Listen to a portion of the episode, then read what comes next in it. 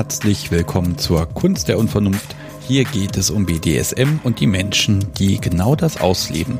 Mein Name ist Sebastian Stix und dies ist Folge 31 des Podcasts. Jan und Kat haben mich besucht und wir haben geredet. Die beiden haben 24-7 für sich entdeckt und haben einen richtig schönen Weg gefunden, das mit dem Alltag zu kombinieren.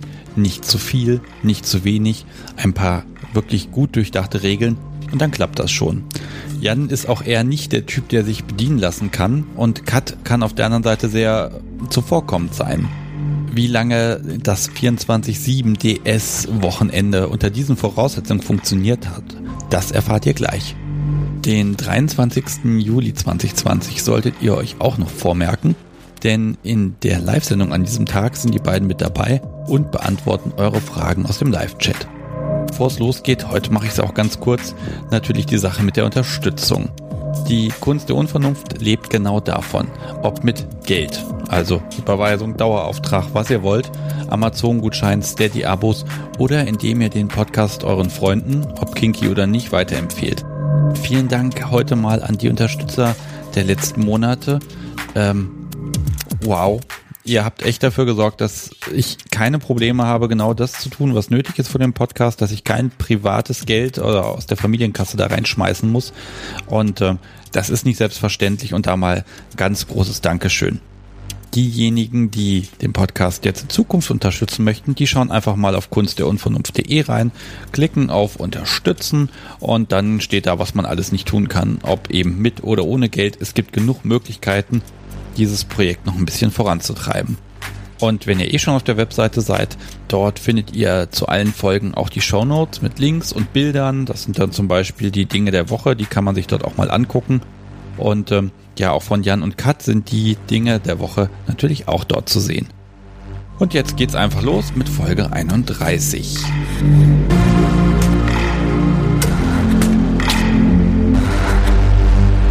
Ich habe Besuch bekommen aus äh, ja, Niedersachsen, wo ich ja eh selber bin. Ich begrüße Kat, hallo. Hallo. Und Jan, hi. Hi. Schön, dass ihr hier seid. Schön, dass wir hier sein können. Draußen brütet die Sonne, wir haben hier alles zugemacht und ähm, hoffen noch, dass es ein Gewitter gibt. Das wäre schön. Ja, ein bisschen Regen, ein bisschen Donner, ein bisschen Blitz. Da machen wir auch das Fenster auf dann. Kälteres Wetter ihr beide wurdet reingeritten von jemandem, der gesagt hat, Mensch, mit den beiden kannst du wunderbar hier über 24-7 reden. Yep. Grüße gehen raus an Prisma. Ja, er ist schuld. Und dann habe ich gedacht, oh Mensch, das Thema, hatte ich das denn schon mal hier so im Podcast drin? Ja, immer wieder ein bisschen, aber noch nie so richtig. Und äh, deshalb freue ich mich total. Und ich kann jetzt schon mal sagen, äh, ich habe ein bisschen Hörerfragen eingesammelt und was da gekommen ist, also mein zwei Drittel meines Spickzettels bestehen inzwischen aus Hörerfragen hier. Damit hat sich dann die Folgenlänge auch schon mal verdoppelt. Wir gucken mal, dass wir unter vier Stunden bleiben. wir machen einfach so lange, wie es dauert. Ne? Und dann gucken wir. Äh, ich darf verraten, Kat, du bist 23 mhm. und du bist die Sub im, im Haus. Ja.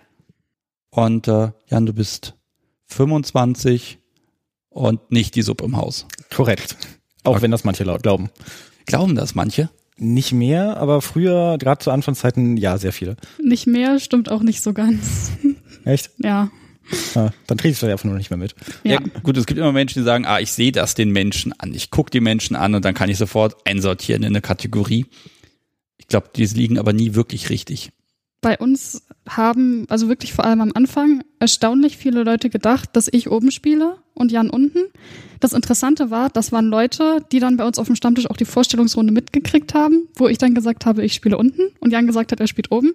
Aber die dachten das trotzdem. Und dann nach ein paar Monaten war die Überraschung groß, als wir dann wirklich halt im Gespräch mal darauf kamen und sich herausstellte, das ist andersrum. Ja, da fängt es ja schon gut an mit bei uns auf dem Stammtisch und äh, ich würde erstmal ein bisschen vorne anfangen wollen, natürlich. Wie immer. Äh, ihr seid ein Paar seit äh, vier, fünf Jahren? Bald fünf Jahren, ja. Okay, und ähm, da ihr ja noch relativ jung seid, äh, habt ihr BDSM gemeinsam entdeckt? Wir haben uns auf dem Stammtisch getroffen. Das beantwortet, glaube ich, die Frage, ob wir es gemeinsam entdeckt haben. Okay. Ja, wollen wir mal bei dir anfangen, Jan? Äh, yes, gerne. Wann ging's los? Wieso, weshalb, warum? Ähm, ja, es ging los, da war ich wahrscheinlich 15, 16 oder sowas. Warum genau, äh, weiß ich nicht. War halt da, was halt vor allem sozusagen so als das erste Mal, wo es mir jetzt retrospektiv zumindest bewusst geworden ist, war ein Urlaub mit meinen Eltern tatsächlich.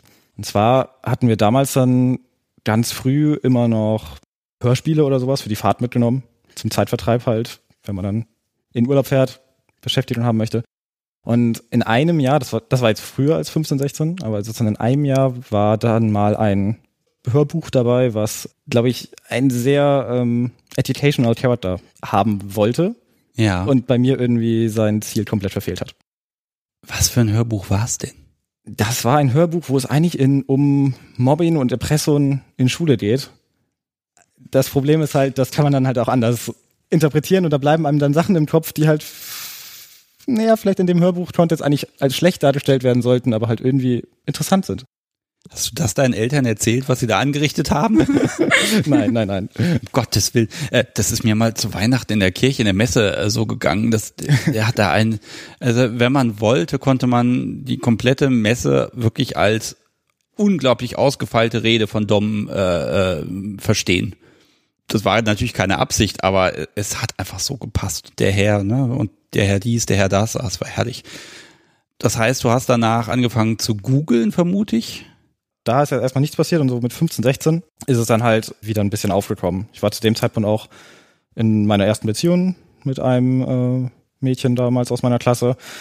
Komplett Vanille-Beziehung, auch schon zu dem Zeitpunkt seit, ja doch, ja stimmt, nee, 15, 16 ist zu früh, dann war es eher 17. Sozusagen der Moment komplette Vanilla-Beziehung, aber halt irgendwie dann bemerkt, dass mir was fehlt. Also damit konnte ich dann auch eine ganze Weile dann erstmal nichts anfangen bis ähm, ich dann mal in einem anderen Urlaub mit meinen Eltern ja, ähm, Wikipedia, die deutsche Wikipedia komplett offline heruntergeladen mitgenommen hatte und in diesem Urlaub zu viel Zeit hatte und mich durch die deutsche Wikipedia gelesen habe und da dann auf irgendwie so merkwürdige Artikel über BDSM und ähnliche Sachen gestoßen bin. Und dann konnte ich was einordnen. Okay, und dann ging es auch sofort los nach dem Urlaub oder im Urlaub vielleicht noch? Mm, nee. Also ich war in der Zeit, zu dem Zeitpunkt halt eben in dieser Vanilla-Beziehung und ähm, habe versucht, es da anzusprechen, aber es hat sich sehr schnell gezeigt, dass meine damalige Partnerin halt definitiv keinerlei Interesse in dem Bereich hatte. Und insofern ging es an der Stelle quasi erstmal überhaupt nicht los, sondern ich war halt gefangen quasi in dieser Beziehung, die halt auf der einen Seite halt irgendwo sexuell halt etwas langweilig war und auf der anderen Seite aber eben natürlich menschlich halt durchaus noch eine äh, gute Beziehung war. Und insofern ging es da dann erstmal ein Jahr lang ungefähr nicht mehr weiter, bis diese Beziehung einfach so eingeschlafen ist. Also jetzt nicht durch mein Verlangen nach BDSM irgendwie äh, kaputt gegangen ist, sondern halt einfach, dass man halt in der Zeit sich auch einfach noch entwickelt und so eine Jugendbeziehung dann halt im Zweifelsfall halt irgendwann mal auseinandergeht. Ja, danach habe ich mich dann halt noch mal ein bisschen mehr damit beschäftigt, mit BDSM. Und ähm, habe danach dann auch direkt für mich gesagt, keine Beziehung mehr, die nicht von vornherein mit BDSM als gemeinsames, als gemeinsamen Willen quasi eingegangen wird. Ja. Äh, ich überlege, ob wir jetzt schon dazu kommen, auch gerade diese Einordnung, ne? spiele ich oben, spiele ich unten, äh, was von diesem ganzen Spektrum interessiert mich überhaupt. Ich glaube, da, da warten wir noch einen Moment. Jetzt lassen wir erstmal Kat mal erzählen. Ja. Wie war das bei dir? Ja, bei mir war das tatsächlich, ich bin über eine andere Person darauf gekommen, und zwar über meine erste Freundin. Das war an sich noch eine relativ unschuldige Beziehung, weil ich da erst 15 war. Sie war allerdings schon 18, war entsprechend auch schon etwas erfahrener. Und sie hatte dann einfach mal angefangen, mir davon zu erzählen, ganz unverbindlich, dass sie das halt in einer vorigen Beziehung schon mal ausgelebt hatte. Vielleicht wollte sie damit bei mir auch schon mal so ein bisschen antesten, ist mir im Nachhinein aufgefallen, aber ähm, Sex hat in der Beziehung tatsächlich keine Rolle gespielt und sie will auch nicht besonders sagen. Und dann hatte sie mir da so ein bisschen was von erzählt und dann dachte ich mir, ja cool. Und dann haben wir uns relativ schnell getrennt, aus völlig anderen Gründen. Ich war aber irgendwie so ein bisschen neugierig geworden. Und dann habe ich einfach mal ganz stumpf Wikipedia aufgerufen, habe da BDSM eingegeben und habe, Streber, der ich damals war, den gesamten Artikel gelesen, von oben bis unten. Und ähm, einerseits ist mir dann klar geworden, dass ich die Neigung wahrscheinlich schon länger hatte, als ich das, als mir das selber bewusst war. Also dass es da durchaus auch Gedanken gab, die dann schon in einem jüngeren Alter eine Rolle gespielt haben. Und andererseits sind ganz am Ende von diesen Artikeln ja manchmal noch so Links und da war ein Link zur SMJG. Und dann habe ich diesen Link angeklickt und habe mir die Seite angeschaut und dachte mir so, boah, cool. Das sind junge Menschen, mit denen man sich austauschen kann, die ähnliche Neigungen haben, die sich da vielleicht auch schon ein bisschen mehr auskennen, weil mit 15 so, ich hatte ja gar keinen Plan davon. Und dann habe ich mich da im Forum angemeldet und habe mich da fleißig durchgelesen. Zum Stammtisch konnte ich damals leider noch nicht, weil ich äh, am Arsch der Welt gewohnt habe und ich hätte wahrscheinlich so zwei, drei Stunden Anfahrt gehabt damals. Das war mit 15 nicht so ganz machbar, weil die Stammtische ja auch abends sind. Und da, wo ich wohnte, fuhr der letzte Zug um neun. Aber oh je. Hm. genau. Und als ich dann fürs Studium umgezogen bin nach Bremen, war ich dann erfreulicherweise auf einmal in der Stadt mit einem Stammtisch und dachte mir dann, ja, kann man ja mal vorbeischauen. Das habe ich dann auch gemacht. Okay, das heißt, ihr habt beide erstmal entdeckt, theoretisch entdeckt, viel gelesen. Hm. Ich frage immer ganz gerne nach der ersten, nach der ersten Interaktion mit einem Menschen, also wo man wirklich das erste Mal aktiv, passiv, wo man sagen kann, ich habe gespielt. Habt ihr da eine präsente Erinnerung, jeder für sich? Ja, bei mir war das ja dann tatsächlich mit Jan. Also ich hatte davor zwischendurch noch mal eine Vanilla-Beziehung, aber da war das Ganze überhaupt nicht Thema und das hat auch nicht funktioniert. Und Stopp weil, Entschuldigung, aber wenn du jetzt erzählst, was, was, was, du, was du mit Jan als erstes gemacht hast, dann kann ja Jan uns gar nicht mehr erzählen, was er vielleicht vor dir angestellt hat. Ja, dann sollte Jan anfangen. Ja. Genau. Also, genau. Entschuldigung, aber ja, wir wollen ja Dramatik hier haben. Dramatik, oh je. Äh, ja, so dramatisch wird's glaube ich, gar nicht. Aber ähm, ja, ich hatte tatsächlich nochmal eine Beziehung zwischen der eben schon erwähnten Vanilla-Beziehung und dann jetzt Cut.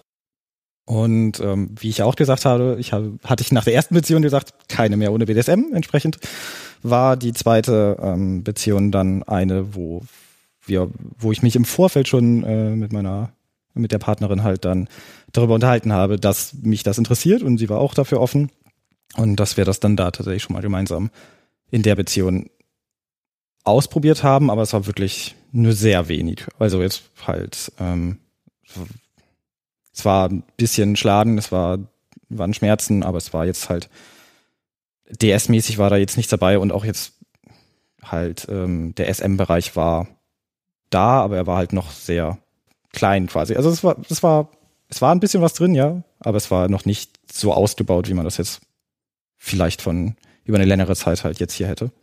Okay, also erstmal so ein, so ein Herantasten. Ja, genau. Und da, das impliziert ja jetzt, dass ihr das gemeinsam entdeckt und ausgebaut habt.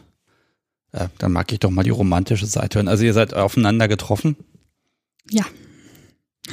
Das war tatsächlich, als ich das erste Mal beim Stammtisch war. Es gibt ja bei, also es war ja ein SMJG-Stammtisch und da gibt es ja immer diese berühmte halbe Stunde für die Neuen, die ich natürlich auch genutzt habe, weil ich war neu. Ich war noch eine halbe Stunde früher da, weil ich nervös war, aber das ist eine andere Geschichte. Kenne ich.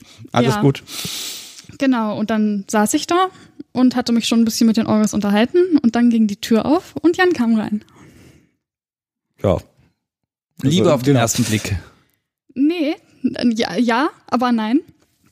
Rückblickend wahrscheinlich ein bisschen. Äh, in der Gegenwart sah das damals ein bisschen anders aus, weil bei mir war es halt so, ich war gerade in so einem Mindset, wo ich überhaupt keine Beziehung wollte, einfach weil die davor wirklich scheiße war. Ähm, und deswegen dachte ich mir so, gut, du konzentrierst dich jetzt aufs Studium, so der Rest hat später immer noch Zeit, falls du das möchtest und andere Prioritäten.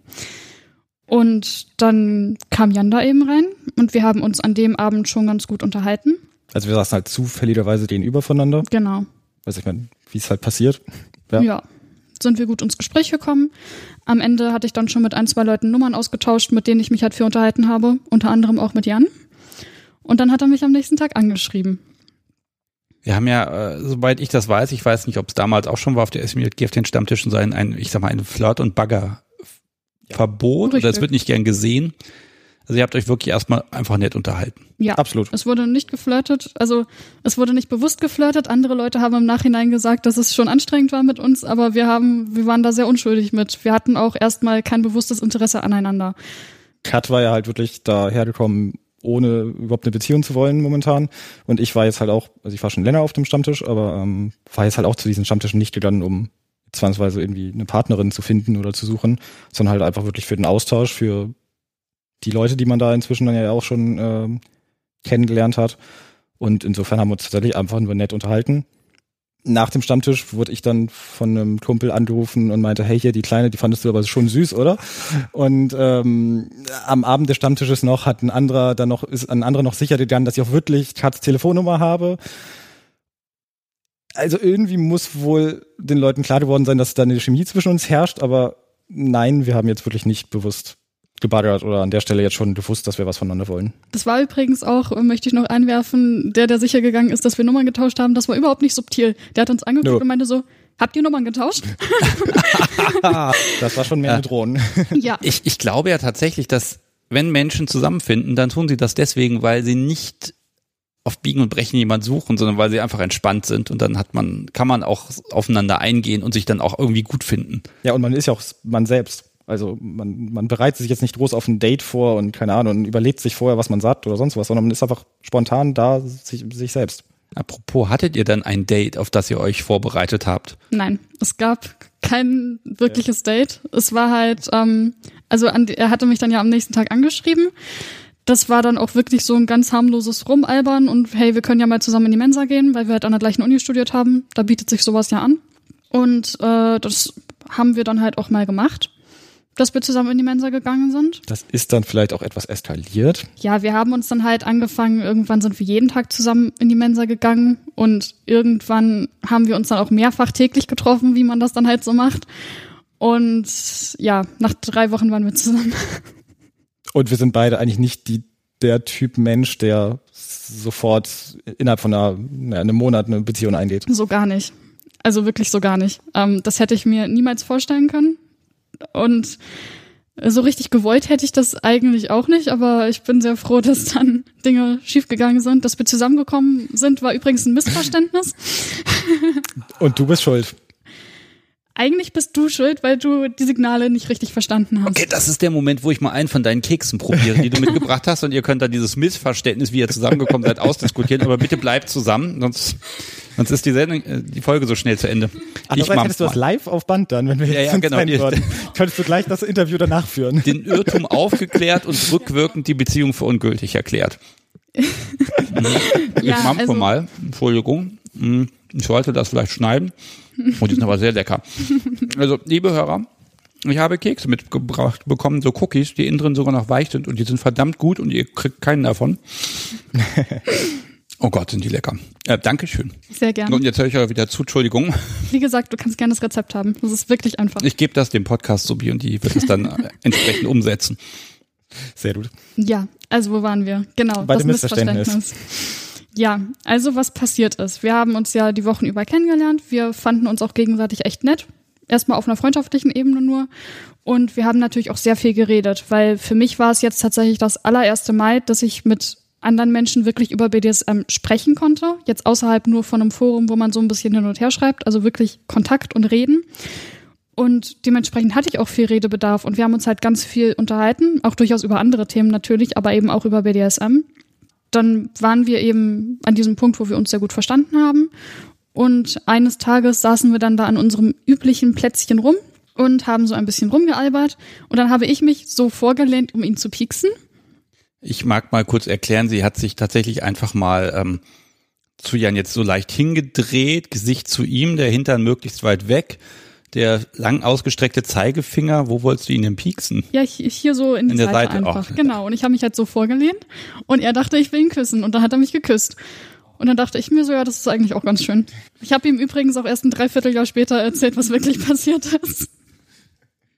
Wenn ich gepiekst werden sollte, mal wieder, dann werde ich das auch mal versuchen, so abzuwenden. Das ist eine gute Strategie.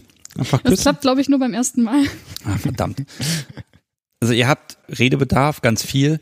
Wie, wie habt ihr denn angefangen zu spielen und wie habt ihr irgendwie festgelegt, wer welche Positionen hat? Das müsst ihr irgendwie mal so ein bisschen wenigstens verhandelt haben. Mm, jein. Also für mich war vorher schon klar, dass ich halt tendenziell eher oben spiele. Ähm, und ich glaube, bei dir war es ähnlich, dass du eher unten spielen möchtest, oder? Ja, also ich habe mit 15 mal so einen tollen BDSM-Online-Test gemacht. Da kam tatsächlich Switcher raus und das hat mich dann auch ein bisschen verwundert. Aber nein, ich spiele tatsächlich unten und ich spiele auch sehr gerne unten und die Rollenverteilung war damit eigentlich gesetzt, weil wir wussten das ja auch voneinander und da musste dann nicht groß besprochen werden, wer wo wie. Doch wie musste besprochen werden, aber wer wo war klar. Ich habe für mich selber festgestellt, ich habe das wirklich ganz präsent, wann immer ich mit jemandem äh, gespielt habe, so das erste Mal, dass man miteinander interagiert hat, wo dann die Hand das erste Mal auf den Hintern aufgetroffen ist, dieser Knall, das, das sind total bildliche Erinnerungen für mich. Wie fing das an für euch beide? Im Prinzip fing das schon an, bevor wir zusammen waren. Natürlich. Es gab da nämlich jemand, der sehr gerne provoziert. Ich habe keine Ahnung, von wem du da reden könntest. Genau. Das ist jetzt eigentlich eine Provokation gewesen, ne? Ja, ja, aber wir sind hier gerade dabei, einen Podcast aufzunehmen. Ich kann, ich kann dir so einen Schmerzstab geben. Nee, alles tut. Untersteh dich. Es gibt hier so ein paar Sachen, oder die alte Kaminbürste. Also insofern, es ging halt quasi schon, bevor wir ähm, zusammen waren, eben bei diesen ein oder zwei Treffen, waren bestimmt nicht mehr, ähm, halt kam es dann eben auch mal durchaus dazu, dass halt eben, ja, man sich halt genettet hat und äh, entsprechend äh, dann auch durchaus provozieren, beziehungsweise äh, drohen mal dabei waren und irgendwann, wenn man dann erstmal so eine Drohung ausgesprochen hat, dann wird natürlich weiter provoziert, bis man dann auch tatsächlich mal was gemacht haben muss.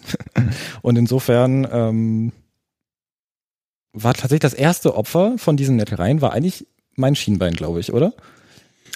Ja, schwierige Geschichte. Der arme Mann. Ja, weil dann ging es halt so immer wieder, ich habe irgendwie was angedroht, sie hat weiter provoziert, um mich dazu zu bringen, auch wirklich was zu machen, was halt, weil wir jetzt ja theoretisch nicht zusammen oder sonst was sind oder also ne, man, man wird ja jetzt nicht sofort übergriffig, nur weil man im Scherz irgendwas angedroht hat. Ähm, aber insofern, irgendwann hatte sie, hatten wir uns dann gut genug gekannt und sie hatte mich so weit provoziert, dass ich dann halt wirklich mal was machen wollte. Und ich glaube, da wollte ich dich dann auf die Knie bringen. Mhm. Und du so. wolltest nicht so. Äh, genau, dann war ich da irgendwie weggerutscht und mit dem Schienbein dann voll gegen die Band geknallt. Was dann auch erstmal geblutet hat, aber davon lässt man sich ja nicht ab, äh, abbringen. Ich glaube, ich habe dich trotzdem am Ende knien gehabt. Ja, aber erst ein paar Stunden später, als wir uns das zweite Mal an dem Tag getroffen Das haben. könnte sein. Ja. Man sagt ja, das steigert sich im Laufe der Zeit, aber bei dir sind auch beide Arme, beide Beine, alles ist noch dran. Ja, ja, ja. Ähm, also, Aber da war eine Narbe. Für ein, ja gut, da hast du das dir aber auch verdient, ne? Also äh, das, man sagt so blöd diese Jägersprache, aber ne, man hat die Beute gejagt und erlegt und das hat auch ein bisschen was gekostet und deshalb hat es Spaß gemacht. Also ist jetzt auch nichts, was ich bereue. Nee, genau. Ja, offensichtlich nicht. Und ja, ich merke gerade, ihr habt, ihr habt echt Spaß, finde ich super. Ich mag mal so ein bisschen ins Thema reinspringen, weil wir, wir können jetzt eigentlich, wir können jetzt den Beziehungsaufbau, wir können das jetzt alles schön chronologisch zusammen durcharbeiten. die erste Session könnten wir noch erzählen. Das ist lustig. Das ist eigentlich relativ schnell erzählt, wie das zustande kam. Da waren wir dann schon zusammen und hatten auch schon darüber gesprochen, was so in Ordnung ist. Und dann gibt es auf FetLife so ein Event. Das ist der Poke a Sadist Day. Da geht es dann darum, seinen Sadisten zu pieksen. Es gibt am nächsten Tag ein weiteres Event. Das ist der Whip Your Masochist Day, wo es dann darum geht, deinen Masochisten so oft zu schlagen, wie du es angemessen findest für das, was am Vortag ist. Und wir hatten dann eine einfache Rechnung, ein Pieksen, ein Schlag. Und dann hatten wir jemand, der sehr viel gepiest hat. Ja, und dann waren wir am Ende bei 300. Sollte ja eine schöne runde Zahl sein. Für die erste Session, Für ja. die erste Session. Was hast du genommen, um deine Hand zu schützen? Nichts, glaube ich. Okay. Da muss man durch. Ja, da muss man dann durch. Okay, aber jetzt, man geht ja jetzt nicht hin und sagt, okay, an Tag eins äh, wird gepiekst und an Tag zwei ähm, gibt's jetzt 300 Mal auf dem Hintern oder sonst wohin und das ist dann unsere erste Session. Das äh, kommt mir doch ein bisschen mechanisch vor.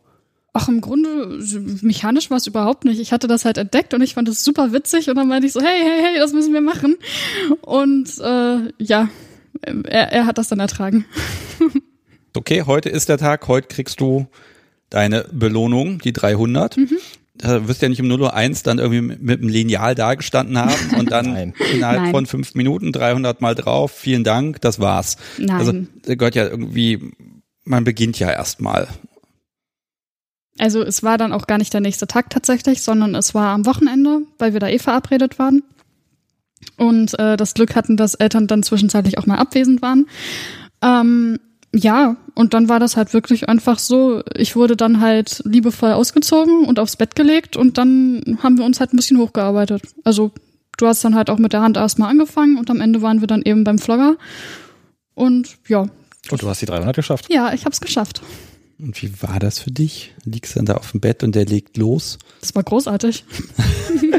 ja, also die Begeisterung, du strahlst da auch wirklich total, das ist der Hammer. Naja, ich war mir ja durchaus bewusst, dass ich tendenziell masochistisch bin. Also das war was, wo ich mir sehr sicher war. Ich hatte es jetzt noch nicht ausprobiert, also 100 pro sicher sein kann man sich dann natürlich nicht.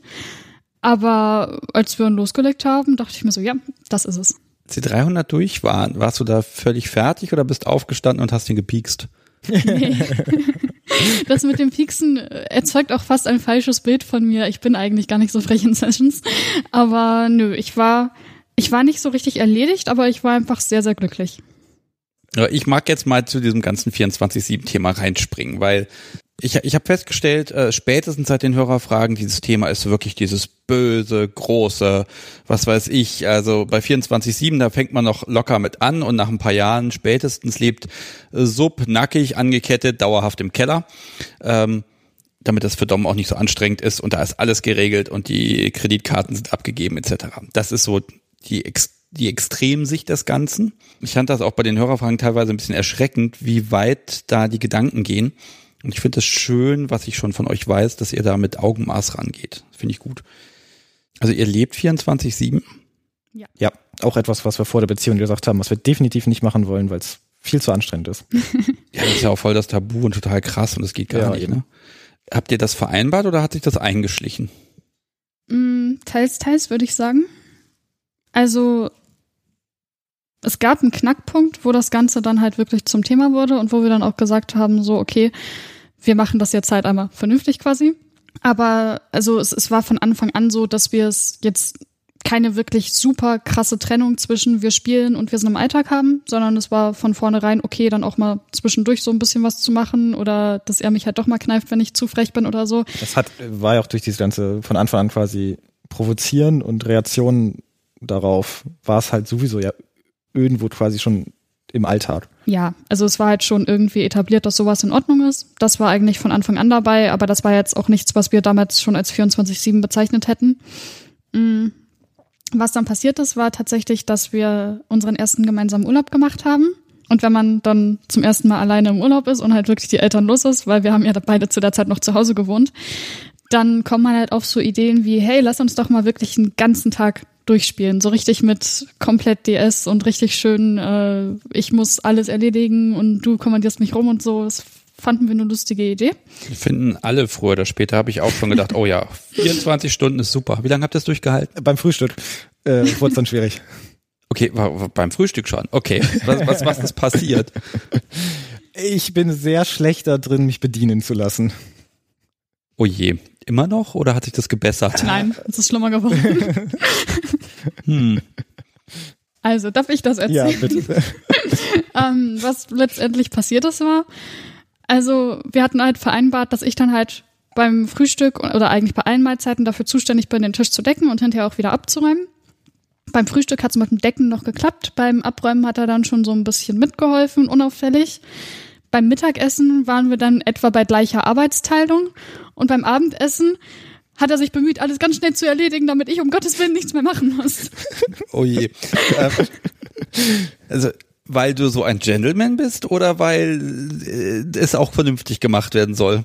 Oh, nee, Was unterstellst du mir hier? Ich frag ja nur. Äh, eher ersteres. Also tatsächlich, ich äh, helfe halt einfach mit, wenn es was zu tun gibt und weiß nicht, ich finde es halt auch irgendwo dann unfair quasi, wenn man dann da nur daneben sitzt und vor allem so, wenn man jetzt dann eh irgendwie gemeinsam unterwegs ist im Urlaub oder so, dann kommt man gemeinsam wieder rein, dann sagt man, okay, man isst jetzt.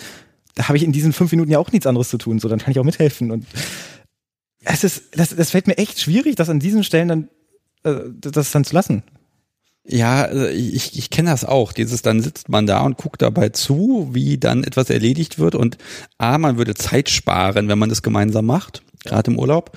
Ähm, und B, man, sitzt dann so blöd da. Also da musste ich auch erst lernen, dass ich musste lernen, das zu genießen tatsächlich und zu sagen, ich mache auch in der Zeit was anderes dann im Zweifel. Ja, weil man sitzt halt sonst manchmal auch wirklich wie, wie im Restaurant. Und wenn dann um einen herum alles gemacht wird und Shishi hier und Shishi da, es gibt ja auch Menschen, denen ist das unangenehm.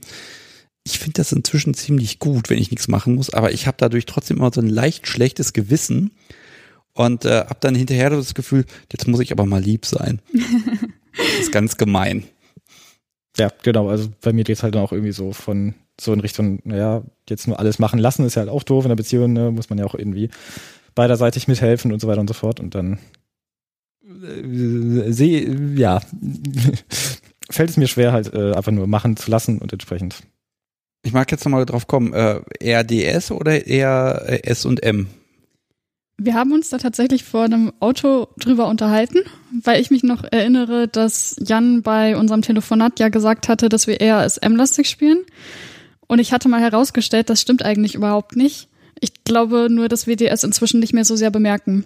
Also würde ich tatsächlich sagen, eher DS, weil es viel präsenter ist, gerade auch im Alltag, aber durchaus auch in Sessions.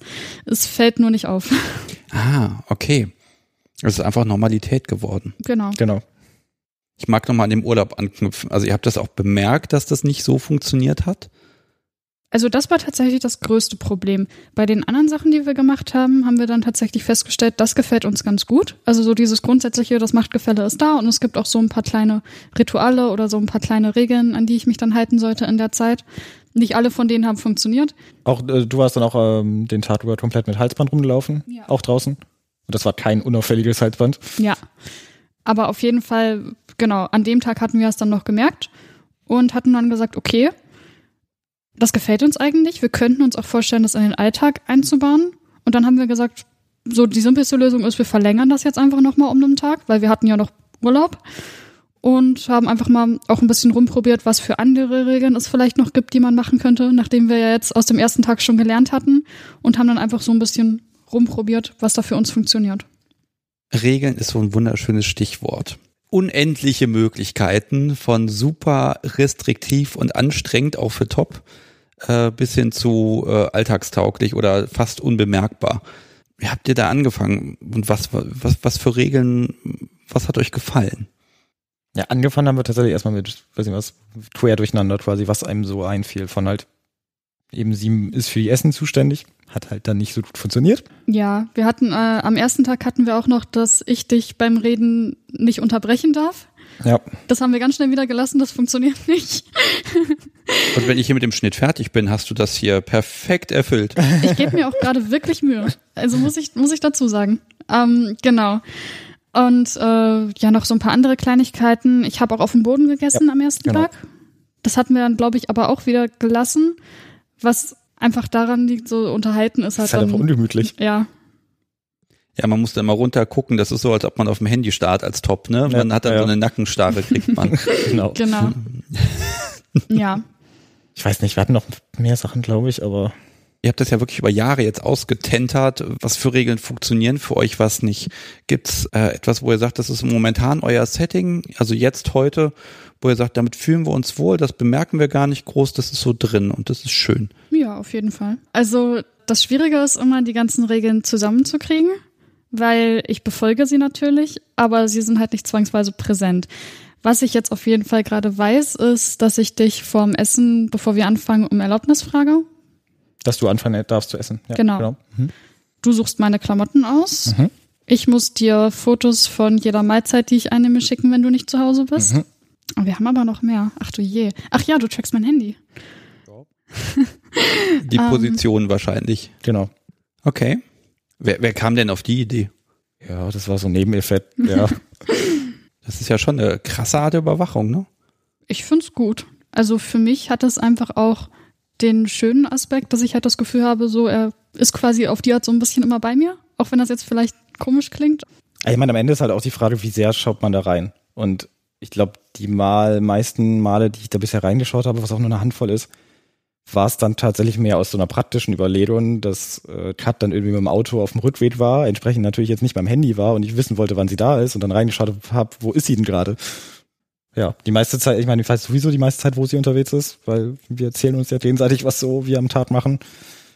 Umgekehrt trackst du ihn aber nicht. Nein. Wäre doch auch mal spannend. Weißt du, wann du vor der Haustür die Position einnehmen kannst. habt ihr, habt ihr überhaupt solche Rituale, also solche, ähm, ja, wie würde ich es sagen, so als ähm, Ehrenbekundung? Nicht wirklich, nein. Nein, wir haben auch keine Anrede oder sowas. Also so dieses ganze, wie nennt man das jetzt sozusagen, so dieses förmliche quasi. Also irgendwie mit, weiß nicht was, Herr oder Meister ansprechen und vielleicht Captain. irgendwie Captain, genau. das wär's, ja. Ähm, also ich sieht sie das Subi manchmal gerne, wenn es nicht lieb war. Dann sieht sich mhm. sie. Das ist gemein. genau, oder jetzt halt eben auch Begrüßung, irgendwie, weiß nicht, was, Schuhe putzen oder was man da irgendwie vielleicht schon gehört hat, haben wir tatsächlich nicht, weil unser gesamtes 24-7 eigentlich sehr darauf ausgelegt ist, dass es keinen riesigen Overhead produziert an Zeit oder Aufwand für keinen von uns beiden. Also es soll halt wirklich was sein, womit wir lange und langfristig halt gut mit leben können, ohne dass es selber zur Last wird.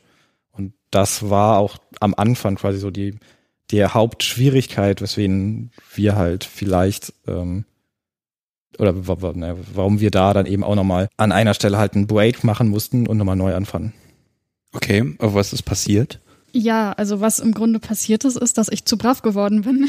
Oh je, fürchterlich. Genau, wir, hatten das, wir hatten das Trizen ja schon erwähnt und ähm, wir hatten ja auch schon mal äh, auch schon erwähnt am Anfang, dass ähm, viele Leute am Anfang dachten, dass wir umgekehrt spielen. Und genau das lag halt quasi daran, dass Kat halt am Anfang eine sehr aktive Persönlichkeit ist, die auch gerne frech ist. Und ähm, ja, da haben wir bemerkt, dass dann nach einem halben Jahr, halben Kommt Jahr? Dass nach einem halben Jahr 24-7 das weg war. Oh, also wirklich eine Persönlichkeitsveränderung. Äh, was, was hat denn dazu geführt, dass das sich so verändert hat? Oder galten spezielle Regeln, die sich im Nachhinein als schädlich rausgestellt haben?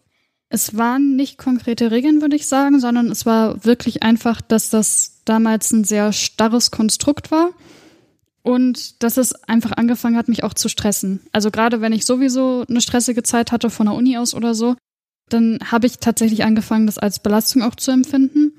Ja, es hat mich letztendlich einfach eingeengt und damit habe ich mich dann auch nicht mehr wirklich gut gefühlt und auch zum Ende hin nicht mehr so richtig wie ich selber, weil ja, was Jan ja gerade schon erzählt hat, ich war ja in dem Moment dann auch gar nicht mehr so richtig ich selber, sondern ich war eine sehr abgespeckte Version von mir sozusagen. Ja, sehr ruhig quasi, fast schon unterwürfig halt durchgehend und das war halt eben überhaupt kein Vergleich zu einem frechen, aktiven Wesen, was halt vorher um einen rumgehüpft ist. Ja. Und das war halt, das kam schleichend quasi, diese Veränderung. Insofern haben wir es halt auch irgendwie erst sehr spät bemerkt. Aber als wir es bemerkt haben, war für uns halt auch klar, das ist halt nichts, was wir wollen. Magst du mal, mag dir mal konkrete Dinge sagen, die dazu geführt haben? Ihr habt ja irgendwie das Problem identifizieren und auch ändern äh, müssen. Ähm, was hat denn da so, so einen großen Impact gegeben? Also, ich glaube, das ist besser zu verstehen, wenn ich erkläre, wie wir es jetzt geändert haben. Was wir jetzt tatsächlich verändert haben, ist, dass wir eigentlich nur eine neue Regel eingeführt haben, die über allen anderen steht. Und die Regel lautet, dass ich in Jans Sinne handeln soll. Ha! Wunderbar. Das ist die Regel, die ich auch mal eingeführt habe. Also egal, was du tust, du machst es in meinem Sinne und ich erwarte, dass du gefälligst mitdenkst mhm. und dann ist gut. Genau, aber das hat halt ganz viel aufgelockert, weil damit war 24-7 eben nicht mehr, wir haben da eine Liste von Regeln und die befolge ich eben und äh, das war's dann, sondern es geht eben wirklich darum, dass ich auch darüber nachdenke, was ich tue und dass ich eben auch für mich selber sehe, wann es vielleicht keine gute Idee ist, Sachen zu tun. Und rein theoretisch, wenn er mir jetzt was befehlen würde und ich komme zu dem Schluss, es wäre nicht in seinem Sinne, weil ich das, wenn ich das mache, weil ich jetzt zum Beispiel mich damit schlecht fühl, fühlen würde oder weil, äh, keine Ahnung, es ansonsten in irgendeiner Form Schäden anrichten würde, dann könnte ich jetzt sagen, nein, das mache ich nicht und würde ihm erklären, warum. Und ich hätte nichts falsch gemacht. Und damit bricht man das Ganze halt auf. Damit kriege ich halt die Möglichkeit, da ein bisschen flexibler zu handeln und ja, du, du hast tatsächlich immer einen Ausgang und kannst über Argumente, ja, über Denken und Argumente handeln. Und das heißt aber auch, Jan, du hörst dir das an und äh, bist dann nicht so vor Bord zu sagen, ja, aber das ist doch die Regel, äh, genau. sondern du sagst dann, okay, ist ein Argument. Genau, na klar. Also äh, wenn dann sie davon Gebrauch macht, dann darf man jetzt natürlich nicht ankommen mit, oha, äh, hier Widerworte und äh, Anweisungen nicht wieder folgen, erstmal die Peitsche rausholen. Das wäre natürlich in dem Moment völlig falsch, klar. Äh, sondern ist halt wirklich geht ja eben darum, dass eben auch es ihr Dude geht, äh, die gesamte Zeit über. Und insofern muss man dann natürlich in der Stelle halt auch einfach mal zuhören und im Zweifelsfall sagen, okay, war jetzt halt vielleicht gerade, weiß ich was, vielleicht war es eine dumme Idee, vielleicht ist es aus Gründen, die ich gar nicht kannte, halt eben jetzt nicht gut, das so zu machen, wie ich es gerade befohlen hatte. Und das muss man dann natürlich auch akzeptieren, klar. Aber du kannst dich drüber hinwegsetzen. Also dazu sollte ich vielleicht sagen, wichtig an der Stelle ist natürlich auch, dass ich die Regel nicht missbrauche. Also ist jetzt nicht, dass er mir sagt, du kriegst heute keinen Nachtisch und ich sage dann, ja, aber wenn ich in deinem Sinne handeln soll, dann muss ich Nachtisch kriegen, weil sonst bin ich traurig deswegen. Sondern ähm, nein, also das ist wirklich eine Regel für Fälle, wo ich sage, okay, das geht gerade wirklich nicht gut oder die Umstände lassen es nicht zu.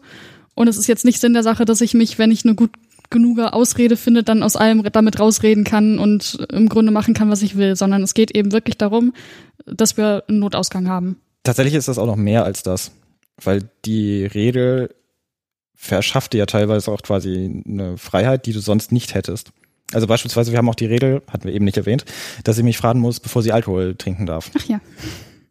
Wenn sie jetzt irgendwie mit irgendwem unterwegs ist und ich nicht erreichbar, warum auch immer, und ihr Alkohol angeboten wird, dann müsste sie mich ja erst fragen, aber sie kann mich gar nicht fragen. Ja. Und das ist dann natürlich auch ein Problem. Und deswegen, auch in diesem Fall, ist dieses sozusagen so in meinem Sinne handeln, beziehungsweise so handeln, dass es für sie gut ist. Würde ich es ihr normalerweise verbieten? Nö, normalerweise nicht. Normalerweise würde ich sagen, jo, du darfst. Also darf sie eben in dem Moment dann eben auch für sich entscheiden. Ja, normalerweise würde er sagen, ich darf. Also ich finde gut an dem Konstrukt, weil es dich, Kat, dazu bringt, ähm, über dein Handeln nachzudenken an gewissen Stellen, zu überlegen, ist das gut, schlecht, also so ein bisschen, bisschen überlegter generell vorzugehen. Ja, auf jeden Fall. Und ich merke auch tatsächlich, dass ich das inzwischen nicht nur in Situationen anwende, wo Regeln gelten würden, sondern auch generell, wenn ich mir bei Sachen unsicher bin, was ich machen soll wünschen wir uns ja alle manchmal, dass wir ein bisschen weniger emotional und blödsinnig reagiert hätten. Äh, von daher ist das, ist das ein schönes Training oder eine schöne Konditionierung in diese Richtung. Als ist so ein Nebeneffekt, der ist vielleicht gar nicht beabsichtigt, aber es kommt dabei raus. Ja.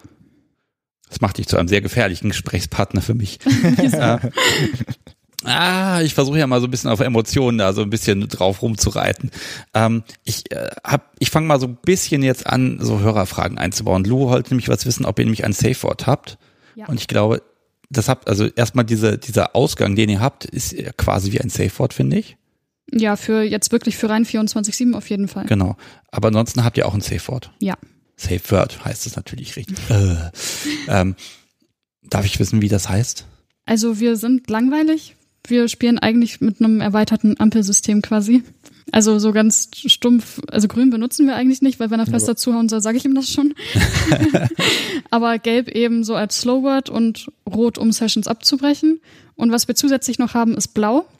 Das ist tatsächlich nochmal ein Sondersafeword für die Situation, dass ich die Session aus einem emotionalen Grund abbreche, weil es mir gerade emotional nicht gut geht. Und da ist der Unterschied einfach so wenn das Safe Word fällt, würde man ja normalerweise anfangen, die Session aufzulösen. Also wenn ich zum Beispiel gefesselt bin, würde er mich erstmal wieder enttüdeln oder so. Oder gleich rausschneiden, je nachdem. Genau.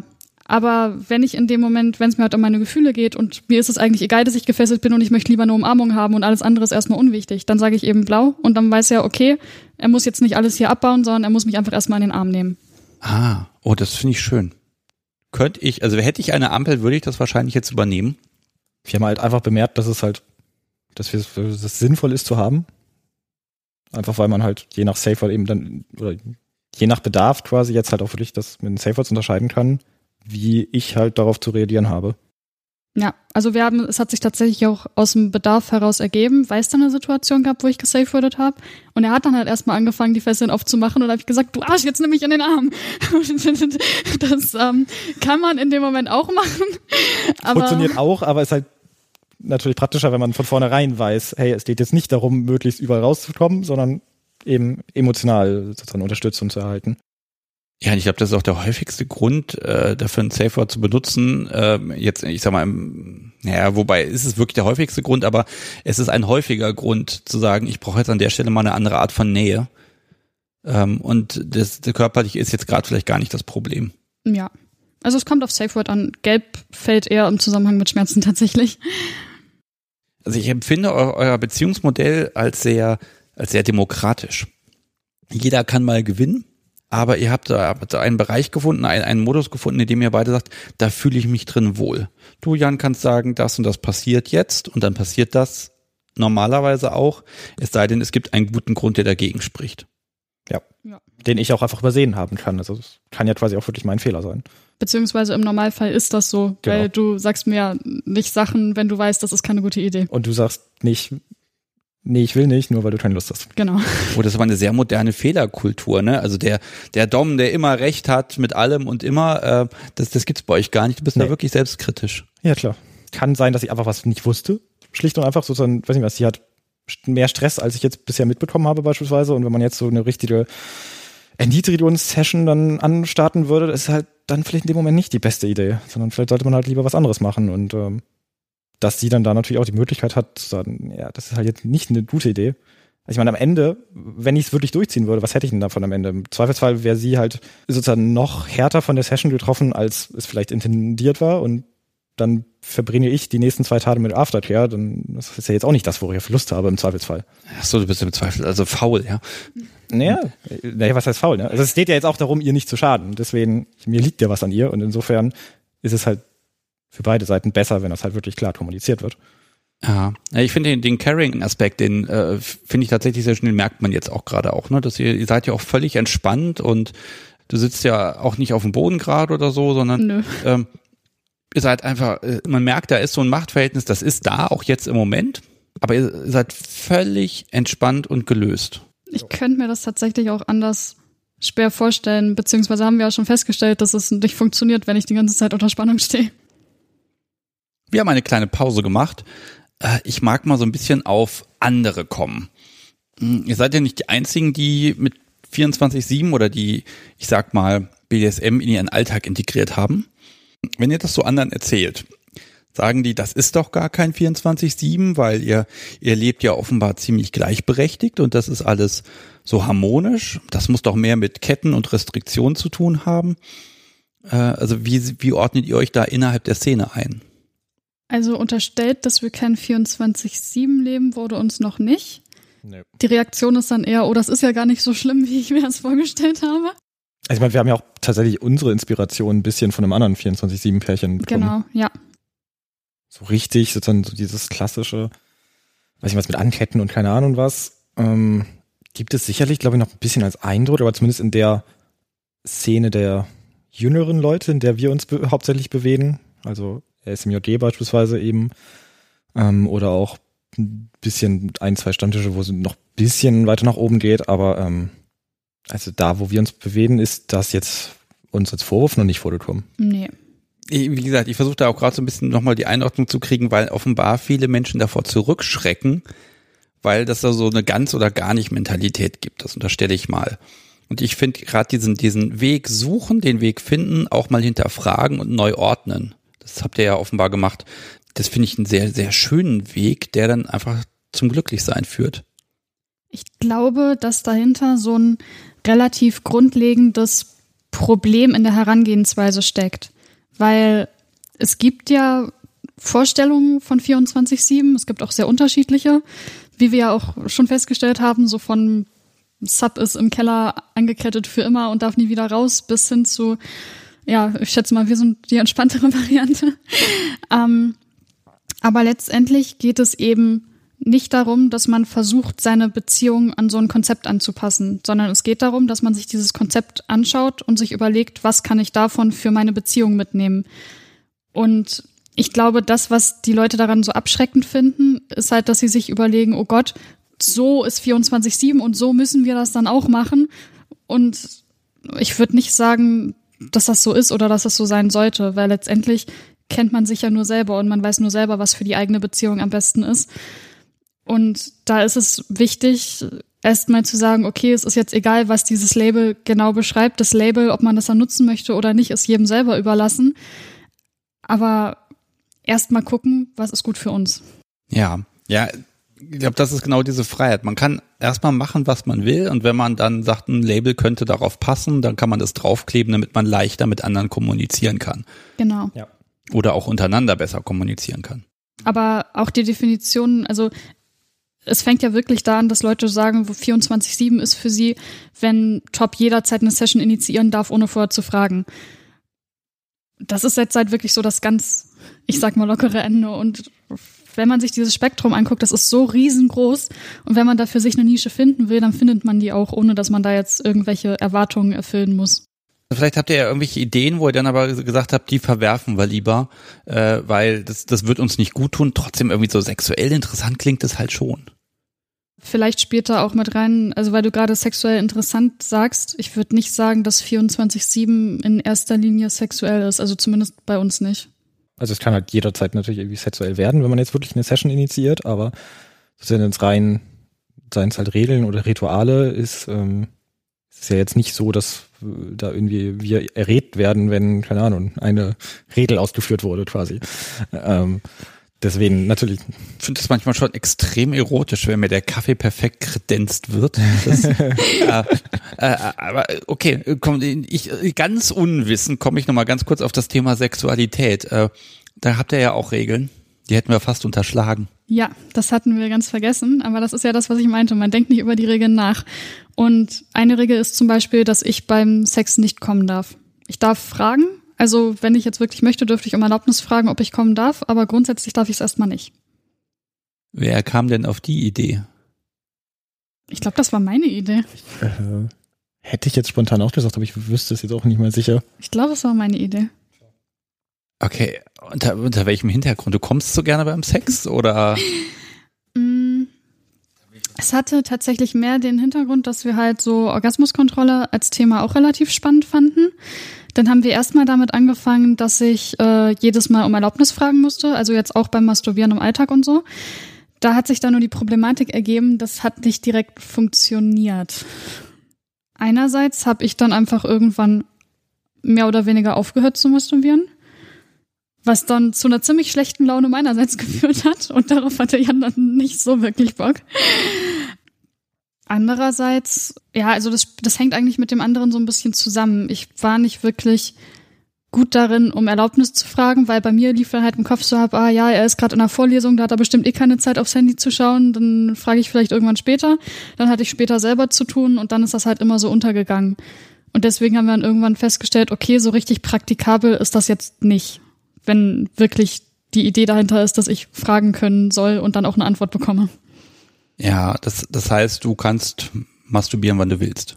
Ja, normalerweise. Also er könnte jetzt natürlich dann auch ein Verbot aussprechen, wenn er das möchte, und dann sagen, so, du darfst jetzt erstmal nicht mehr. Aber grundsätzlich darf ich es erstmal. Ja, also das ist auch meine Erfahrung, dass, dass äh, Lustkontrolle diese Gefahr birgt, dass man Lust tötet. Ja. Es gibt Menschen, bei denen ist es genau andersrum. Es gibt Menschen, bei denen ist es halt so. Äh, okay, aber bei, beim Sex geht's halt um seinen Spaß. Und genau. du kannst halt fragen, fragst du dann auch immer? Oder? Nein. Also mache ich tatsächlich auch kaum noch. Aber das hängt tatsächlich einfach damit zusammen, dass mir das inzwischen auch auf einer anderen Ebene ziemlich gut gefällt, nämlich eben genau dieser Aspekt, den du gerade meintest, dass es um seine Lust geht. Und den finde ich eigentlich sehr schön. Und deswegen habe ich irgendwann immer seltener gefragt und inzwischen eigentlich fast gar nicht gar, mehr. Ja, ja, eigentlich gar nicht mehr weil ich mag dieses Konzept und ich mag auch das Machtgefälle, was dadurch entsteht und der Fokus. Fällt dir das schwer? Nein. Okay. Na dann. Am Anfang war es schwerer natürlich, aber irgendwann findet man sich ja auch ein bisschen damit ab und man gewöhnt sich auch daran. Und ja, inzwischen würde ich sagen, am, am Anfang würde ich sagen, war es schwer, inzwischen würde ich sagen, ist es eigentlich kein Problem mehr. Dann wäre jetzt der Moment, Jan, zu sagen, wir kehren das mal um. Wenn du sie vögelst, dann muss sie. Das funktioniert nicht. Das wird schwierig. Ja, dann dauert's halt. Oder man muss sich halt eine recht vernünftige Strafe ausdenken. dann funktioniert das recht nicht. Es kommt auf die Strafe drauf an.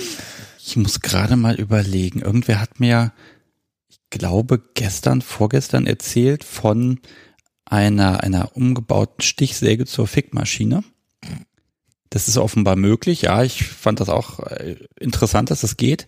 Das sei aber total grausam. Ich, ich muss das mal irgendwo jetzt verarbeiten, weil ähm, wenn die Muskeln sich dann verkrampfen, wenn man so langsam beim Orgasmus ankommt, ähm, dann ist die Stichsäge da nicht stark genug und dann bleibt das Ding halt stecken und hört auf. Und das sei total grausam, weil man einfach immer nur geärgert wird. Seitdem finde ich die Idee wieder gut. Das stimmt wohl, ja.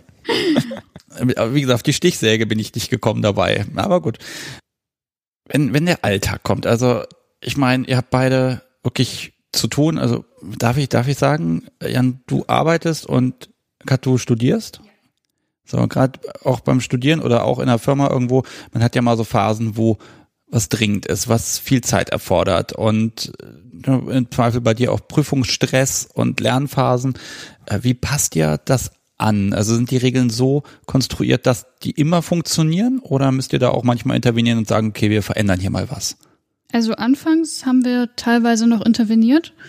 Inzwischen sind unsere Regeln aber eigentlich so, dass es immer funktioniert. Also ich wüsste jetzt nicht, wann ich das letzte Mal gesagt hätte, ich brauche eine Pause. Also wir haben sie halt wirklich darauf ausgelegt, dass sie langfristig funktionieren und mit viel probieren und natürlich auch viel Veränderungen jetzt am Anfang und durchaus ja auch mal wieder eine Regel entfernen oder eine neue hinzufügen, haben wir es dann halt jetzt auch wirklich, glaube ich, in einen Zustand bekommen, wo es halt echt gut funktioniert. Und im Servicefall greift eben wieder das, ich soll in seinem Sinne handeln. Das heißt, wenn ich dann zum Beispiel, ach ja, genau, Aufgaben, Jan gibt mir auch Aufgaben, wenn er nicht zu Hause ist, die ich dann erledigen soll. Aber wenn ich dann jetzt zum Beispiel so eine Aufgabe habe und ich merke aber gerade, okay, ich muss diese Uni-Abgabe fertig kriegen, ich habe da jetzt keine Zeit für, wäre das ja auch ein valider Grund zu sagen, hey, ich wollte ungern durch das Seminar fallen, deswegen habe ich das nicht erledigt. Es ist ja auch, Jan, in deinem Sinne, dass sie da nicht durchfällt, Ja, weil dann absolut. kommt die Lernphase nochmal, das ist ja noch viel weniger Zeit. Äh, Aufgaben, was denn für Aufgaben? Ganz unterschiedlich. Also manchmal sind es so kleine Sachen im Haushalt, die ich erledigen soll. Manchmal ist es dann irgendwas, worum wir uns kümmern müssten, was wir vor uns hergeschoben haben, wo er dann sagt, so, das erledigst du dann jetzt mal. Oder Ähm. manchmal sind es halt auch Aufgaben für dich selber. Mach einen Spaziergang. Genau, ja. Jan, du bist ja dann auch, äh, also du kannst dann einfach was delegieren, so würde ich das jetzt einfach mal nennen. Aber ich, ich habe den Eindruck, dass du dann auch selber sagst, hm, okay, sie macht jetzt das, dann gucke ich, dass ich vielleicht die andere unangenehme Aufgabe weg erledigt habe, die halt ansteht. Nee, Du wischst den Boden, ich bringe den Müll runter. Ja, aber also tatsächlich funktioniert das Delegieren besser, wenn ich nicht anwesend bin. also es ist was anderes, wenn ich, weiß ich was, im Wohnzimmer sitze und sie macht die Wäsche oder wenn ich halt auf Arbeit bin und sie macht die Wäsche. Da kommt wieder das mit dem nicht bedient werden wollen durch. Genau, da, da sitzt man dann ja jetzt auch nicht doof daneben und sagt so, ey, ich könnte hier mal eben aufstehen und helfen und dann wäre das doppelt so schnell weg, sondern man kriegt ja nichts davon mit und am Abend ist es erledigt. Das funktioniert für mich tatsächlich besser. Ja, wir hatten ja eben jetzt Regeln und jetzt eben auch Aufgaben. Wie sieht das denn mit Konsequenzen aus? Mm, Gibt es im Prinzip nicht. ja, haben wir tatsächlich gar nicht. Dafür habe ich ein schlechtes Gewissen. Also es ist doch schon mal eine ordentliche Konsequenz. Ja, aber das ist auch dann tatsächlich die einzige, weil, also wenn ich jetzt wirklich was falsch gemacht habe, dann werde ich ein sehr schlechtes Gewissen haben und eine Strafe macht es in dem Moment dann auch nicht besser. Also ich habe jetzt schon von anderen mitgekriegt, dass die dann halt sagen, hey, nach einer Strafe fühle ich mich viel besser, weil dann ist das Ding ja durch. Für mich macht's das schlimmer, weil ich mir in dem Moment dann halt denke, oh Gott, das, was ich gemacht habe, war voll schlimm, deswegen werde ich bestraft, ich bin ein ganz schlechter Mensch. Das klappt nicht. Was klappt, sind so Straf, äh, so, so Spaßbestrafungen oder Punishments, wie man das ja nennt. Äh, also, dass ich dann halt wirklich mit Absicht provoziere oder frech bin, um mir da was einzuhandeln. Das funktioniert. Oder Aufgaben vielleicht auch schon darauf ausgelegt sind, dass sie gar nicht geschafft werden können. Genau. Da habe ich dann kein schlechtes Gewissen, weil da denke ich mir, ja, dann hättest du die Aufgabe halt anders stellen müssen.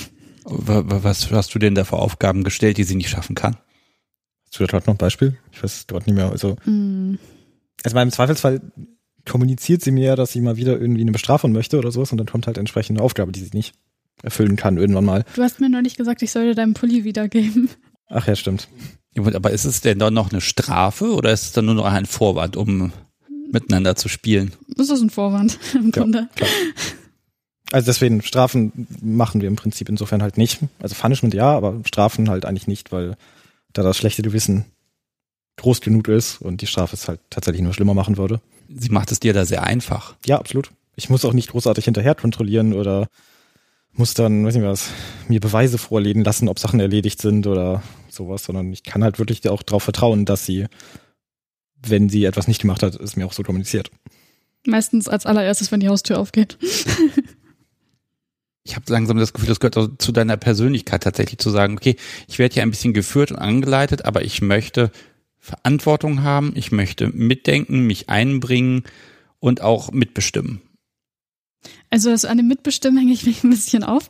Das ist es gar nicht zwangsweise, aber das ist halt so der Punkt, dass das 24-7 sollte ja auch zu unserem Alltag passen und in diesem Alltag realistisch umsetzbar sein. Und ich würde sagen, es geht eher darum. Die Idee ist mehr, dass ich mich eben im Rahmen dieser Grenzen, die er mir gesetzt hat, auch ein bisschen bewegen kann und wir eben auch die Möglichkeit haben, flexibel auf Sachen zu reagieren, die man eben nicht vorher gesehen hat. Und das ist ja genauso auch für ihn wie für mich. Ich würde das jetzt so ein, als ein, ein äh, erotisierenden Touch quasi betrachten. Also dadurch kriegt man aus so, so drögen Alltagssachen oder aus dem generell aus dem Alltag, der einfach manchmal einfach nur Alltag ist, äh, kann man da trotzdem noch äh, was reinlegen, wo man sagt, okay, das ist gut für mich, das ist gut für unsere Beziehung, das ist auch gut für unsere unser sexuelles Verlangen ähm, Zweifel, dass ihr es im Prinzip hinkriegt, diesen diesen grauen Alltag ein bisschen einzufärben, ein bisschen bunt zu machen, dadurch, dass ihr eben miteinander ein Konstrukt geschaffen habt, was euch das ermöglicht. Ich denke, das könnte man schon so sagen, ja. Ja. Ich meine letztendlich so, wenn, wenn 24-7 uns nichts geben würde, würden wir es ja nicht machen. Es ist halt einfach wirklich was, wo wir festgestellt haben, es macht uns sehr viel Spaß und auch was du gerade schon meintest, so, es macht auch den Alltag spannender und schöner in gewisser Hinsicht. Und da nehmen wir auf jeden Fall viel Positives draus mit, würde ich sagen. Ja, definitiv. Von eurem Beziehungsentwurf, wer weiß davon? Wissen eure Eltern davon zum Beispiel? Oder? Meine Mutter weiß davon. Und was hat die gesagt? Die findet das gut. Also. Aha, okay. Was man dazu sagen muss, äh, ich habe meiner Mutter sehr früh in unserer Beziehung erzählt, dass wir BDSM praktizieren, eben weil ich zu Hause gewohnt habe und ich habe damals unheimlich leicht blaue Flecken bekommen. Also wirklich, er hat mich einmal so am Handgelenk festgehalten, da war ein Fingerabdruck hinterher. Und ich wollte nicht, dass sie Spuren an mir sieht und dann denkt, Jan würde mich misshandeln oder irgendwas in die Richtung. Die Vorstellung fand ich ganz schrecklich und deswegen haben wir uns dann hingesetzt und darüber geredet. Und sie ist bei sowas wirklich sehr offen. Also es ist nichts, was sie selber machen würde, aber sie findet das gut, weil sie ja auch sieht, dass es was ist, was uns glücklich macht und was mich auch sehr glücklich macht. Und als wir dann mit der 24-7-Sache angefangen haben, habe ich ihr das tatsächlich auch erzählt, weil ich auch einfach wusste, also ich, ich wollte einfach, dass sie weiß, was Sache ist, dass sie jetzt nicht denkt, oh Gott, ich fange an, mich anders zu verhalten, irgendwas ist komisch, mir geht's vielleicht nicht gut oder so. Und das war ein sehr gutes Gespräch. Wir haben uns auch später im Nachhinein nochmal drüber unterhalten und da hat sie halt auch nochmal ausgedrückt, dass sie wirklich das Gefühl hat, dass mich das glücklich macht und dass sie es deswegen, also ihr, ihr ist wichtig, dass ich glücklich bin. Und wie ich da hinkomme, ist erstmal nicht so relevant. Und dementsprechend findet sie das mit 24-7 für uns tatsächlich auch gut. Okay. Das finde ich ja wirklich sehr offen. Schönes Verhältnis dann zu den Eltern oder zu der Mutter, wenn du da äh, tatsächlich auch äh, wirklich so detailliert drüber erzählen kannst. Ne? Ja, auf jeden Fall. Also es ist halt was, was sie jetzt nicht für sich nachvollziehen kann, aber sie freut sich halt einfach, dass das für uns funktioniert. Und ich meine, mehr kann man im Endeffekt auch nicht verlangen.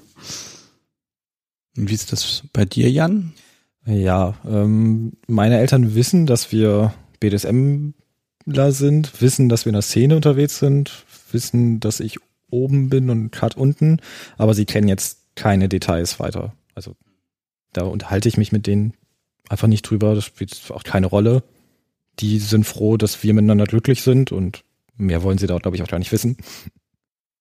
Ähm, aber wie, wie reagiert denn, also weiß noch jemand außerhalb der Szene von, äh, außer den Eltern jetzt, also gibt's da, äh, die Frage ist, wie reagieren Menschen darauf, wenn ihr, wenn die euch sehen, wenn die sehen, dass irgendwas ein bisschen vielleicht anders ist, fragen die nach, erzählt ihr dann freimütig, wie geht ihr damit um? Ich glaube, es gibt nicht so viel, was anders ist, weil wir es halt auch darauf ausgelegt haben, dass man sich damit durchaus in Kreisen bewegen kann, die halt nicht davon Bescheid wissen und vielleicht auch gar nicht Bescheid wissen sollen.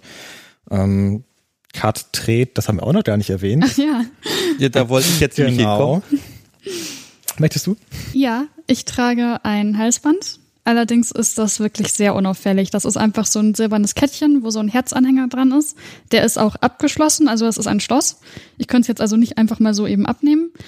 Aber für das ungeübte Auge sieht es wirklich einfach aus wie ein Kettchen. Und dementsprechend wird man darauf auch nicht wirklich angesprochen.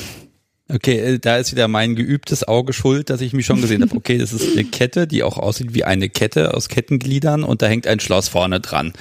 Die Herzform habe ich ehrlich gesagt jetzt gar nicht wahrgenommen. Muss ich leider gestehen. Ähm, ja, also das, das ist ein, äh, ja, ein Zeichen nach außen. Okay, es ist halt ganz gut tarnt. Nein, es ist nicht sehr auffällig. Ähm, das heißt, ihr habt, ihr habt gar nicht diese Berührungspunkte, dass ihr irgendwie, ähm, ich sag mal, im Freundeskreis, der nicht BDSMig unterwegs ist, da irgendwie erzählt und da. Hm, ich glaube, es gibt ja keinen Freundeskreis, der nicht BDSMig unterwegs ist mehr. Also ein großer Teil unseres Freundeskreises setzt sich aus Leuten, die wir über den Stammtisch kennen, zusammen. Bei denen hat sich die Frage erledigt. Ähm, ansonsten dein Schulfreundeskreis. Äh, das ist eine ganz witzige Geschichte. Das sind halt Leute, die ich so seit der fünften Klasse kenne und die werden einer nach dem anderen pervers. Und dann. ja, da ist einer schlimmer als der andere und in meinem Schulfreundeskreis ähm, wissen es inzwischen, also wissen auch alle, glaube ich, inzwischen, dass wir mit Nein. nicht. Ich glaube, manche wollen es nur noch nicht wahrhaben. Ähm, aber also deine Ex weiß das nicht und sie wird es vermutlich die auch ist auch nicht mehr im Freundeskreis drin, oder was? Doch. Achso, die. Achso, ja. Nee, stimmt. Die, nee, die will es nicht wahrhaben. Sie Okay. könnte es wissen. Ja, Ich habe sie schon zum Stammtisch eingeladen. ja, das war unheimlich witzig. Als wir zum ersten Mal uns mit Jans Freundeskreis getroffen haben, kam natürlich die Frage auf Wo habt ihr euch kennengelernt?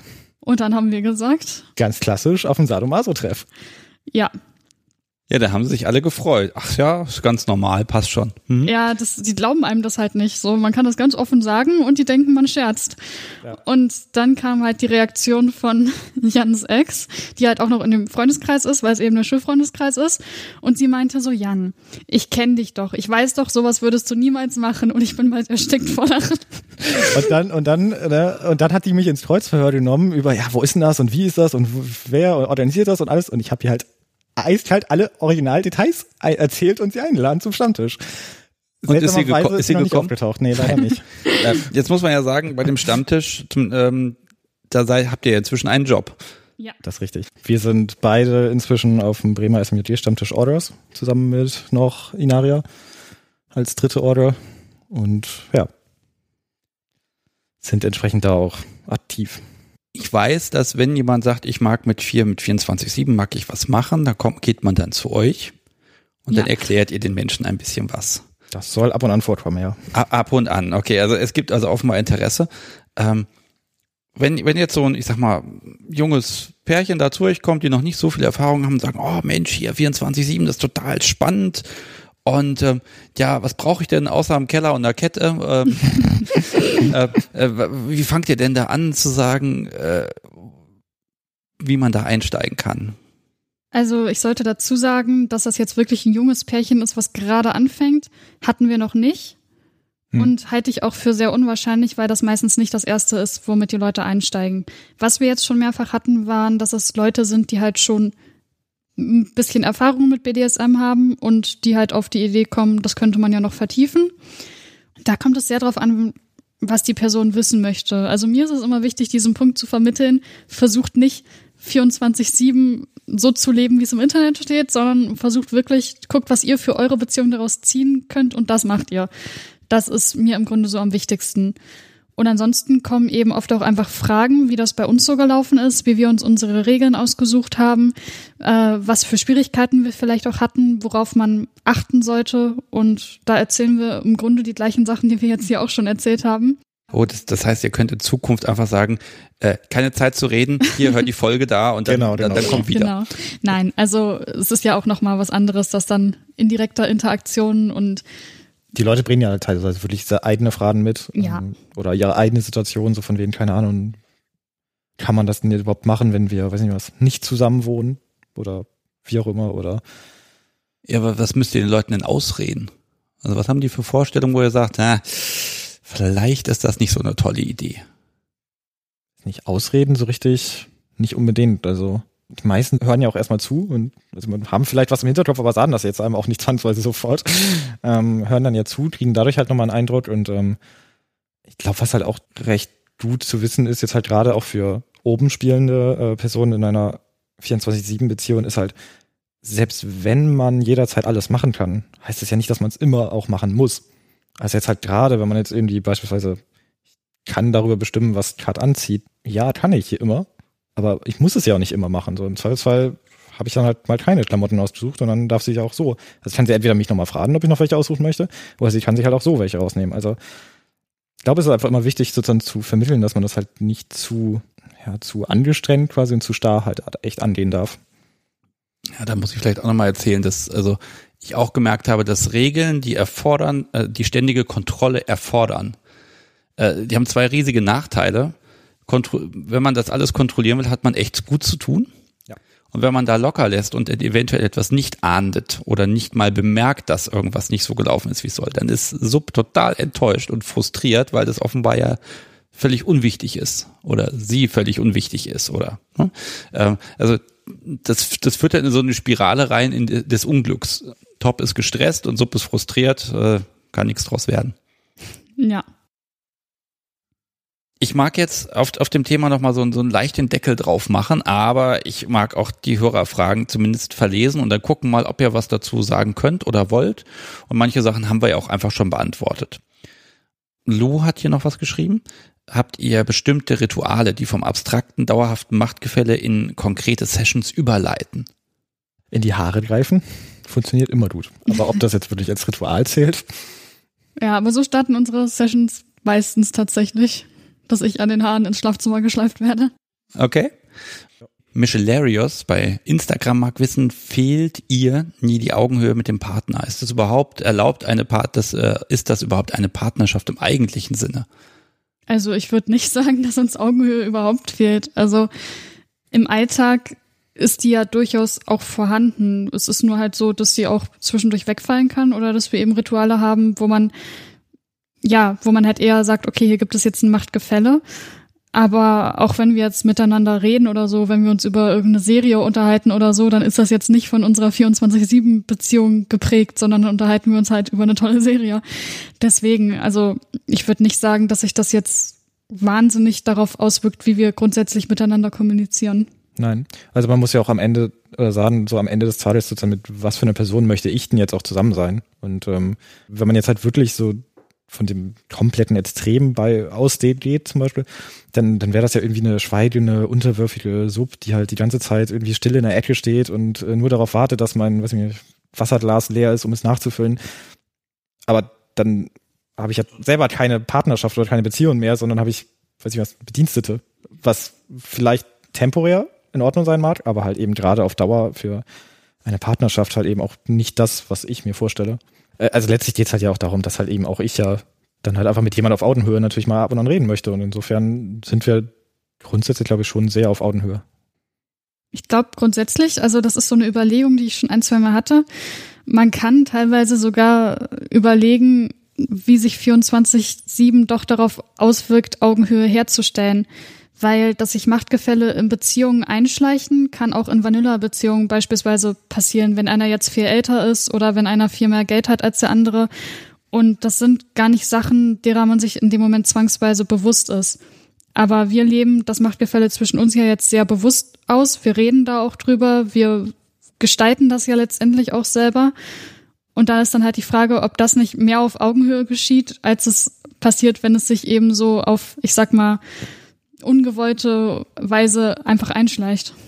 Und wir achten ja auch darauf, dass es halt nicht missbraucht wird. Also beispielsweise, wenn wir jetzt irgendwie gerade einen Konflikt oder einen Streit oder sowas haben, dann gehe ich da jetzt natürlich nicht hin und sage so, ich bestimme jetzt aber, dass ich recht habe. Also das, das wäre ja auch alles. Das könntest du versuchen. Ja, genau. Also es, es würde in dem Moment natürlich auch einfach nicht funktionieren. Aber genau auf, da sind wir ja auch völlig auf Augenhöhe. Ich finde den Aspekt, äh, dass das in Vanilla-Beziehungen äh, stattfindet, da hast du völlig recht. Äh, da würde man es jetzt wahrscheinlich Abhängigkeit nennen. Ja. ja der eine hat richtig Kohle und äh, ja, als Beispiel einfach mal, und das ist ja dann auch tatsächlich eine Abhängigkeit, die kann man auch bewusst eingehen und dann ist das auch erstmal in Ordnung. Ähm, aber ihr hinterfragt es ja und bei euch ist das auch noch änderbar. Also ihr könnt jederzeit es auch aushandeln, gut switchen können. Also jetzt einmal umdrehen könnt ihr wahrscheinlich nicht. Das passt euch einfach nicht. Nein. Okay. Kajira Sefa, ich, ich habe ja noch mehr Fragen, ne? Kajira Sefa. Ähm, wie schnell kam der Wunsch danach auf, so ein, so ein 24-7-Konstrukt zu bilden? Der hat vorher nie eine Rolle gespielt. In dem Urlaub, wo wir es dann ausprobiert haben, kam er dann eigentlich ziemlich sofort, weil uns das eben gut gefallen hat. Aber davor war es jetzt keine wirklich bewusste, also zumindest bei mir war es jetzt überhaupt kein Thema. Ich habe da nie drüber nachgedacht. Ich habe nie gedacht, ach, vielleicht wäre 24-7 ja doch was, sondern das war dann wirklich sehr sofort. Wir haben es auch sozusagen vor der Beziehung oder am Anfang der Beziehung halt einfach nicht nicht als irgendwas gesehen, was wir jetzt wollen oder sowas, weil wir da halt an der Stelle sicherlich auch noch die Vorstellung hatten, dass ähm, das zu anstrengend ist beispielsweise oder ähnliches. Und ähm, insofern hat es halt wahrscheinlich erstmal wirklich keine große Rolle gespielt, bis wir dann halt mal eben durch eine dumme Idee draufgekommen sind, hey, lass das doch mal einen Tag ausprobieren und dann bemerkt haben, hm, ja doch, ist ja dann doch ganz cool. So dumm war die Idee ja gar nicht. Genau. Und das sind halt immer so diese Sachen, wo man äh, sagt, ja, nee, das werde ich niemals machen und zwei Jahre später dasteht und sich am Kopf kratzt und ähm, hupsi, ist doch dann schön. Wie ist das denn nur passiert? Ja. äh, was ich auch noch wissen mag, was passiert bei unpassendem Headspace, egal auf welcher Seite? Also, wenn du jetzt, wenn ihr aufsteht und sagt, oh Mensch, heute ist ein blauer Tag. Dann sagt man das, würde ich sagen. Ja, genau. Das ist, da passiert nichts Aufregendes. Dann sage ich halt im Zweifelsfall, ey, du, mir geht's nicht so gut, ich habe Kopfschmerzen, ich habe schlechte Laune, was auch immer. Und dann lassen wir es eben ruhiger angehen im Zweifelsfall. Also so unsere Alltagsregeln würden weiterhin gelten. Das hatten wir ja schon gesagt. Die sind ja eigentlich so, dass sie immer gut funktionieren, auch wenn es gerade stressiger ist. Aber dann würden wir halt an dem Tag vielleicht nicht spielen. Oder wir würden vielleicht gerade spielen, um ein bisschen runterzukommen. Aber ja, Kommunikation letztendlich. Ja, die alte Kommunikation. Ich habe hab ja noch eine schöne Frage und da, da würde ich vielleicht gern mal, hätte ich gerne eure Anregung. Ähm, online.baby mit Doppel-Y hinten hat bei Instagram noch was geschrieben und da hätte ich gern so, äh, da ist die Frage lautet, wo fängt man da an? Und ich würde eben genau wissen, was ist, gibt so ein Ding, wo ihr sagt, so, wenn man das ausprobieren will zum Einstieg, das ist eine gute Idee. Ein kleines Ding, was jeder einfach mal testen kann, worum man auch so ein bisschen spürt, ob sich das gut anfühlt über Dauer. Ich glaube, was Bestimmtes kann man das schlecht benennen, weil es sehr darauf ankommt, wer fragt. Also es ist natürlich, jede BDSM-Beziehung ist unterschiedlich. Und ich würde jetzt nicht sagen, so diese eine Sache, die funktioniert auf jeden Fall für jeden. Nee, da, aber an der kann man vielleicht erkennen, ob es für einen funktioniert. Also ob man da eher so der Typ dafür ist oder nicht. Vielleicht eine Regel, die ein bisschen Aufmerksamkeit auf der passiven Seite erfordert und auch auf der aktiven Seite, dass man so ein bisschen merkt, können wir in diesem, diesem Headspace dauerhaft drin sein? Also in dem Fall würde ich wahrscheinlich eine Regel nehmen, die tatsächlich auch öfter greift. Also da würde ich jetzt nicht mit dem Alkohol anfangen, wenn man nur einmal im Monat ein Gläschen Wein trinkt, dann ist das, bemerkt man das nicht. Wahrscheinlich eignet sich dann tatsächlich sowas wie vorm Essen um Erlaubnis fragen, bevor man anfängt, weil das halt was ist, das passiert dann bis zu dreimal am Tag. Und dann merkt man ja, ob das okay für einen ist, wenn das dann eben etwas präsenter ist. Aber auch das funktioniert halt nur vernünftig zusammen, wenn man auch gemeinsam isst, wahrscheinlich, Richtig, weil jetzt genau. über, über, weiß nicht was, WhatsApp oder sowas, ja. weiß ich nicht. Wer also wir machen es nur, wenn wir zusammen essen, entsprechend. Also es ist, ich kriege jetzt nicht irgendwie eine Nachricht auf, aufs Handy, wenn ich schon auf Arbeit bin und sie Mittagessen möchte oder sowas. Ähm, ich glaube, das würde nicht so gut funktionieren. Also insofern ja. ist das halt auch wieder was, was nur jemand ausprobieren kann, der halt auch zusammen unterwegs ist.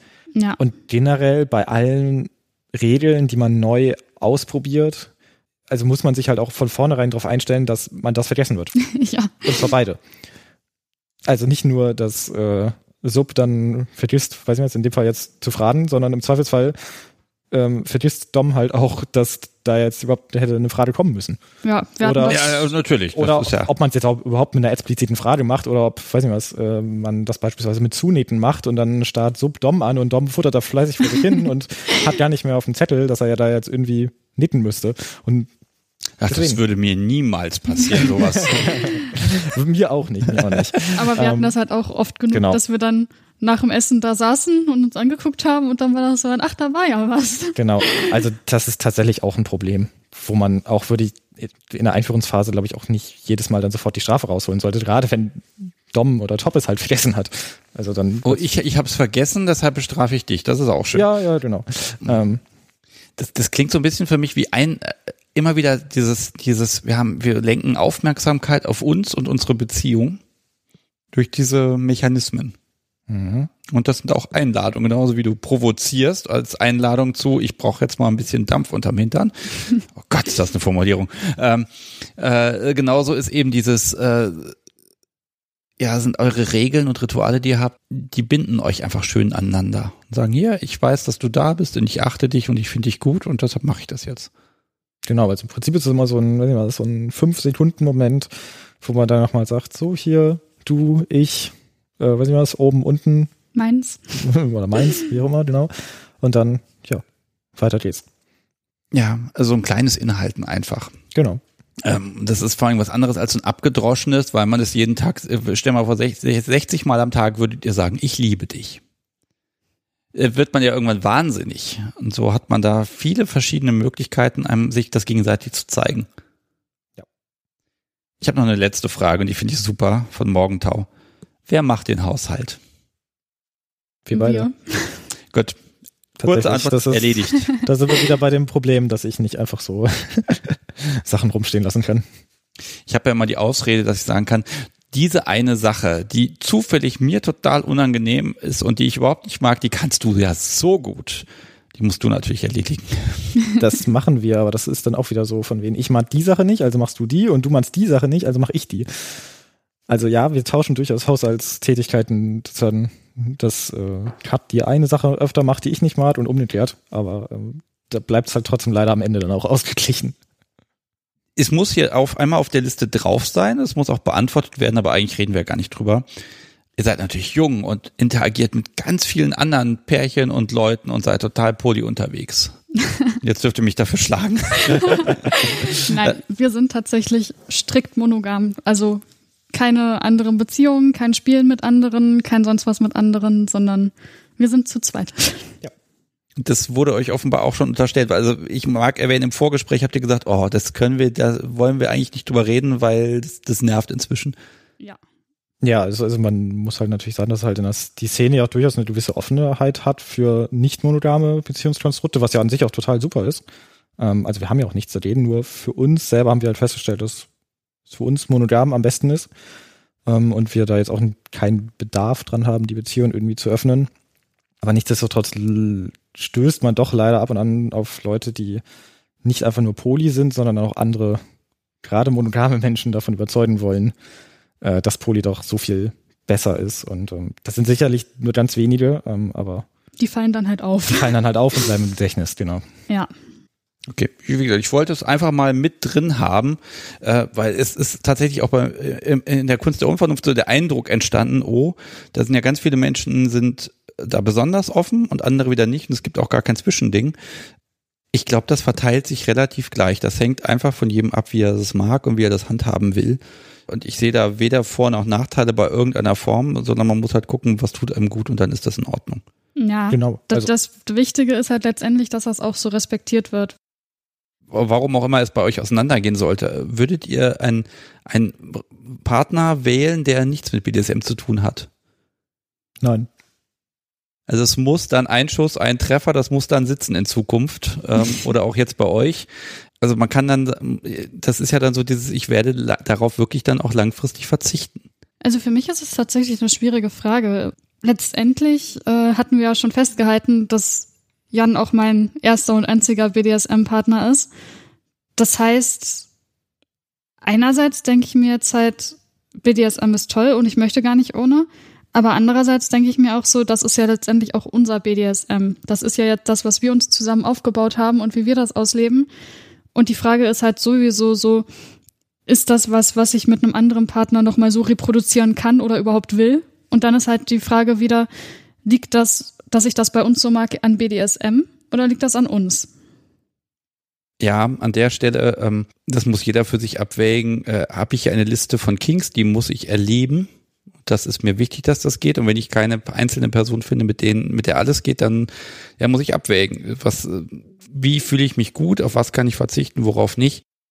Ich meine, wenn man halt miteinander glücklich ist und einen Großteil im BDSM ausprobieren kann von den Sachen, die einem interessieren, muss man am Ende des Tages oder des Lebens quasi alles im BDSM ausprobiert haben, was einen auch nur annähernd interessiert? Ich weiß es nicht. Also ich meine, wenn man mit weniger schon glücklich ist und ich meine, BDSM ist halt so riesig als Themengebiet, dass man halt auch, wenn man jetzt quasi nur in einem Kink bleibt, da halt echt viel rumprobieren kann Oh ja. bevor man sagt, okay, jetzt habe ich diesen Kind komplett erledigt, alles ausprobiert und gehe zum nächsten.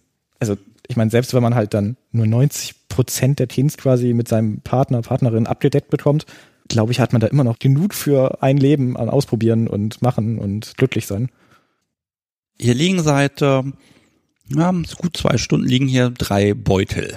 Das heißt, wir kommen zum Ding der Woche und ich bin sehr neugierig, was ihr denn da Schönes mitgebracht habt. Sollen wir damit anfangen? Hm, ja. Okay, ich krieg Dann eine, darfst ein, du auspacken. eine schwarze Tüte, auf der steht, äh, Das ist eine, völlig eine egal, was drauf steht. Äh, Okay, es steht da was drauf. Mhm, mhm. Ich guck mal rein. Das sind jetzt einfach nur ganz klassische Jutebeutel, die wir zu Hause rumliegen hatten, damit, Okay, sind bedeutungslos. damit du was aus zum Auspacken hast. Ah, das ist in Ordnung. So, es ist knispert so ein bisschen. Okay, da drin ist eine, eine Tüte, ein, ein Gefrierbeutel, glaube ich. Und da Genau. drin ist ah, ein, ist es ein Halsband? Ja, und es wurde viel getragen, deswegen haben wir es erstmal sicherheitshalber da reingetan, dass du dir nicht zwangsweise sofort die Hände schmutzig machst. Ich mache mir die Hände gerne schmutzig. Okay, ein klassisches Lederhalsband und oh ja, das ist tatsächlich viel getragen. Das sieht wirklich aus nach ich bin benutzt und habe gelitten. Warum, wieso, weshalb? Also hat- das hast du lange getragen, Kat. Ja, das war das erste Halsband, was wir dann auch wirklich mit dem, Ich riech mal dran. Es, es riecht ein bisschen nach Rauch, ehrlich gesagt. äh, okay. Wir haben es nicht geräuchert, aber auf jeden Fall, äh, ja, das war das erste Halsband, was ich dann ähm, im Kontext von 24-7 getragen habe, auch dann entsprechend 24-7 getragen habe. Und das ist tatsächlich sogar selbst gebastelt. Oh, okay, das hätte ich jetzt tatsächlich nicht erkannt, weil hier sind auch auf dem Ende sind wirklich noch so kleine Ziernähte drauf. Das ist ja meistens immer so ein Zeichen von Industrieproduktion, aber nein, das ist dann tatsächlich okay, sehr, sehr, sehr schön. Wir hatten auch ein bisschen Hilfe, muss man dazu sagen, von jemandem, der besser basteln kann als wir. Aber ja, das hatte ich dann damals tatsächlich gebastelt. Und das wurde auch bis letztes Jahr getragen, also keine Ahnung, zwei Jahre? Eineinhalb? Ja, das dürfte hinkommen, genau. Das wurde dann halt jetzt, nachdem es halt dann so langsam ein bisschen auseinanderfällt und ähm, Ja, man sieht so ein bisschen auch das Metall, ne? Da ist so ein Genau. bisschen Ja. äh, Korrosion, nenne ich es mal. Und im Sommer ist es fürchterlich zu tragen. Wa warum? Da bildet sich so ein richtiger Schweißfilm. Das ist echt warm. Äh. Wir hatten das dann, deswegen Ich habe, grad, ich habe dran geschnuffelt gerade. und- Okay, jetzt wissen wir, wo es herkommt. Auf jeden Fall, ähm, ja, letzten Sommer äh, hatten wir das dann kurz bevor das neue Halsband ankam, auch noch mit im Urlaub. Und ich glaube, am zweiten oder dritten Tag habe ich es dann mit Erlaubnis abgenommen und auch nicht mehr angelegt, weil es war einfach viel zu warm. Okay, also, also Wärme, okay, ja, also was du jetzt trägst, die Kette, das hilft natürlich ein bisschen, Ja. die ist luftiger. Was, was ich halt schön finde, ihr habt es aufgehoben, ihr habt es nicht irgendwie weggeschmissen. Nein. Ähm, wenn ich darf, würde ich dir gerne gleich ein paar Fotos davon machen. Weil man sieht, dass es getragen ist. Man sieht wirklich, das ist nicht mehr hier so gerade, so, das ist so ganz, ganz nachgiebig. Da wurde auch oft genug dran gezogen, wie man sieht. Also damit wurdest du eine Menge durch die Gegend dirigiert. Manchmal vielleicht. Ja, ein bisschen, genau. Könnte mal aus Versehen passiert sein. Ja. Nein, aber das ist tatsächlich ein Stück Geschichte von euch einfach. Ja. Ja, genau, auf jeden Fall. Wie schön, dass ihr das mitbringt. Äh, 24-7 getragen, es ist ja Leder. Echtes Leder? Nein. Und Okay. es wurde zum Duschen abgenommen. Also, Okay, das wollte ich nämlich wissen tatsächlich, weil wenn es das überstanden hätte als echtes Leder, hätte ich mal wissen, wo, womit, ihr, womit ihr das imprägniert habt, weil dafür sieht es noch sehr, sehr gut aus. Ja, nein, nein, also kein echtes Leder und zum Duschen wurde es abgenommen, zum Schlafen allerdings nicht. Und das sieht man wahrscheinlich auch. Wieso, wa- was passiert beim Schlafen? Mm, Ich glaube, das ist so ein bisschen knittrig geworden an manchen Stellen und ich glaube, das liegt daran, wie ich dann gelegen habe. Schlimm. Ja. Es ist knittrig geworden. ja, ja, aber das ist ja das, auch den Charme des Ganzen. Ne? Man sieht den Gebrauch und ja, ich finde auch den Grünspan an des Podcasts sowie das Schloss ähm, durchaus spannend. Ich versuche jetzt erstmal ein Foto zu machen. Ja, das ist ja mal für Menschen, die die Shownotes angucken, immer ganz toll, weil da können sie auch die Dinge sehen. So, ich lege das jetzt nochmal an die Seite, es sei denn, es gibt da noch eine Geschichte zu, die Nein, ich glaube Okay. nicht. Also das ist halt jetzt wirklich die Symbolik lange getragen, wie man es, wie man unschwer erkennen kann. Finde ich echt schön und hebt's gut auf. Vielleicht, also vielleicht für sowas sucht man sich vielleicht nochmal so eine Kiste, wo das langzeitmäßig einvakuumiert drin ist und in 50 Jahren, Kann man dann irgendwie eine Evolution von Halsbändern oder sowas äh, genau, da habt ihr so eine Sammlung. ähm, erkennen. Es ist das Jahrzehnt, das ist das Jahrzehnt. Ich pack's wieder ein und leg's mal sorgsam zurück. Und es gibt ja noch mehr Dinge. Es ist interessant, ist, warum kommt eigentlich jeder mit mehreren Dingen der Woche? Ich dachte, manchen fällt es total schwer und ihr habt ja mindestens drei. Ich bin super gespannt. Deswegen haben wir mehrere genommen, weil es uns schwer gefallen ist. Ah, Wir wussten gar nicht, was wir nehmen sollen und dann dachten wir, wir nehmen mal mehrere Sachen mit. Irgendwas davon ist bestimmt spannend. Also Nummer eins war schon mal super. Okay, Nummer zwei, ich bin, jetzt gibt's einen größeren YouTube-Beutel. Genau. Ah. Ich fühle mal, das ist ja wie Weihnachten. Es ist klar, dass alle Sachen in meinen Besitz übergehen, wenn ich sie auspacke, ne? ja, ja. genau. Der Äh, gib mal wieder zurück. So, ich habe das auch zugeknotet. Das sollten wir vielleicht auch nochmal in eine Reihenfolge bringen. In der Ja, das bringen wir Reihenfolge. gleich in Soll ich Reihenfolge. die weichen oder die harten Sachen zuerst rausholen? Wie du willst. Okay, Also, ich, ich, ich fange mal an mit der, mit der Schnur.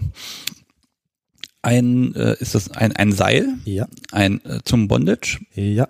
Äh, relativ dünn und unnachgiebig das Material. Was ist das? Baumwolle. Das ist Baumwolle. also Das- tatsächlich so das weicheste Material, was du bekommen kannst und beim Knoten auch nicht un oder durchaus.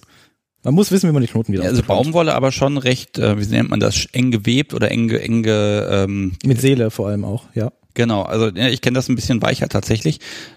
Okay, äh, in weiß, das habt ihr mitgebracht, weil ihr total viel mit Bondage macht. Eigentlich eher, um etwas zu demonstrieren, aber dafür Genau, ich glaub, brauchen du wir musst die mal anderen erst mal Sachen. weiter okay, auspacken, ich, ich packe weiter aus. das. Ich leg das, leg das Seil mal raus, zu zu demonstrieren. So, dann gibt's noch ein Seil, noch ein Baumwollseil, wesentlich dicker Genau. und äh, in schwarz. Genau, also das äh, schwarze Baumwollseil hat jetzt einen Zentimeter, glaube ich, an Durchmesser. Das ähm, weiße Baumwollseil hat sechs Millimeter. So, und jetzt kommen die, die spannenden Sachen. so, dann haben wir hier ähm, zwei Handmanschetten mit einer kleinen Kette. In schwarz äh, mit roten Nähten.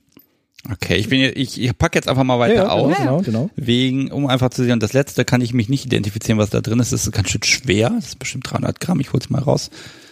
Okay, ein, ein Holster würde ich fast sagen. Es klimpert auch ordentlich. Ich, ich klimper mal richtig. Äh, ah, okay. Es sind Handschellen.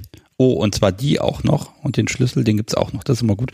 Äh, Handschellen in äh, aus Metall, schwarz und ohne Kette dazwischen, sondern hier direkt diese mit den verbundenen Gliedern. Genau, also verwin verwindungssteif da an der Stelle. Genau. Ja. Die hatte ich noch nie in der Hand. Ich kenne kenn immer nur die mit der Kette dazwischen. So. Ah, dieser schöne Klang dabei immer. Oh, die sind sogar relativ ähm, ordentlich verarbeitet. Das heißt, Genau, das sind jetzt keine, die wir jetzt aus irgendeinem Fetischbedarf haben, sondern eher so aus diesem Polizei-Militärrichtung. Ob die da jetzt irgendwie sonst wie sicher sind, keine Ahnung, aber sie fallen jetzt auch nicht auseinander, wenn man einmal dran zieht. nö, also die sehen schon relativ robust aus. Und lasst mich raten, diese Kombination, zwei Seile, zweimal Manschetten und Handschellen, das ist das, was du immer zum Schlafen trägst. Nein. Okay, also diese Kombination, was hat es mit damit auf sich? So, ich bring's mal in die Reihenfolge, würde ich sagen. Okay, bring's in die Reihenfolge.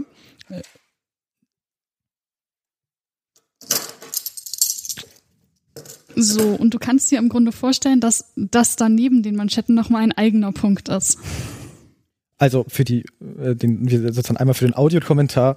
Äh, Punkt eins ist jetzt halt das schwarze dicke Baumwollseil. Punkt zwei ist das weiße dünnere Baumwollseil. Das dritte sind die Handschellen. Das vierte sind dann die Manschetten und bei einer fünften Stelle liegt einfach nichts mehr. Und jetzt darf Sebastian raten, was es damit auf sich hat. Aha. Also ihr nehmt das, die Sachen werden nacheinander benutzt. Nein. Naja, doch. Ja, doch schon. Irgendwie schon. gesehen. Okay, sie werden nacheinander angebracht. Nein. Doch technisch gesehen irgendwie schon.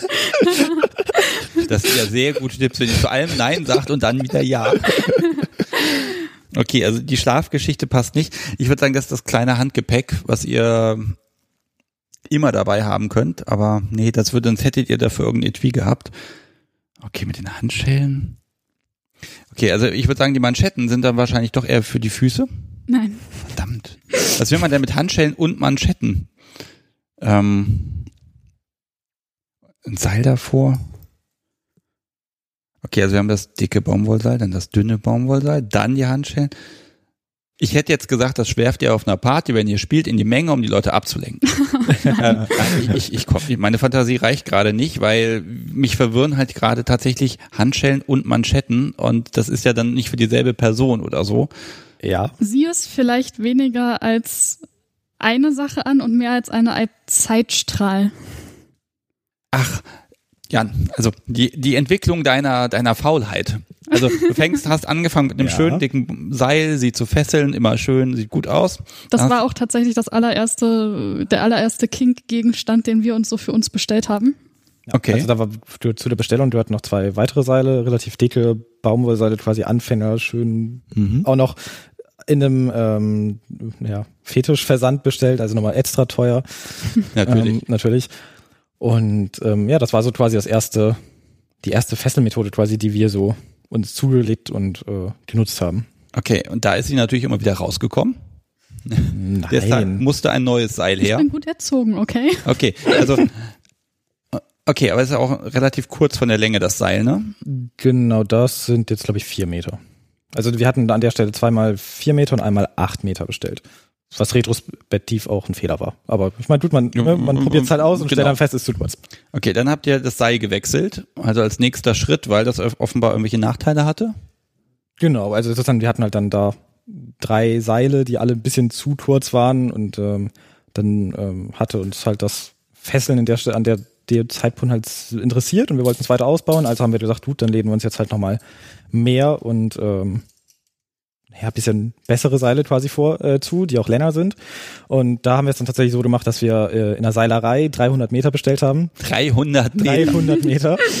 Was hast Das denn? noch, ja, nicht alles für uns, ne? Wir haben das dann noch aufgeteilt ähm, und haben dann halt äh, jetzt 100 Meter von diesem weißen Seil, haben das auch selber zugeschnitten, selber die Enden versiegelt und so weiter und so fort. Wir haben auch Und- noch 100 Meter im Kleiderschrank hängen, muss man dazu sagen. Psst, kann man immer brauchen. Eben. Ähm, genau, und haben halt dann das eben jetzt so als selbstgemachtes, eben auch mit längeren Lennen, eben das, was wir dann im Prinzip wirklich primär für unsere Bondage-Ausflüge so benutzt haben. Okay. Das Seil, genau. Den rate ich jetzt mal weiter. Das Mhm. Mit dem Seil, das war euch auf Dauer zu aufwendig und dann kamen die Handschellen ins Haus.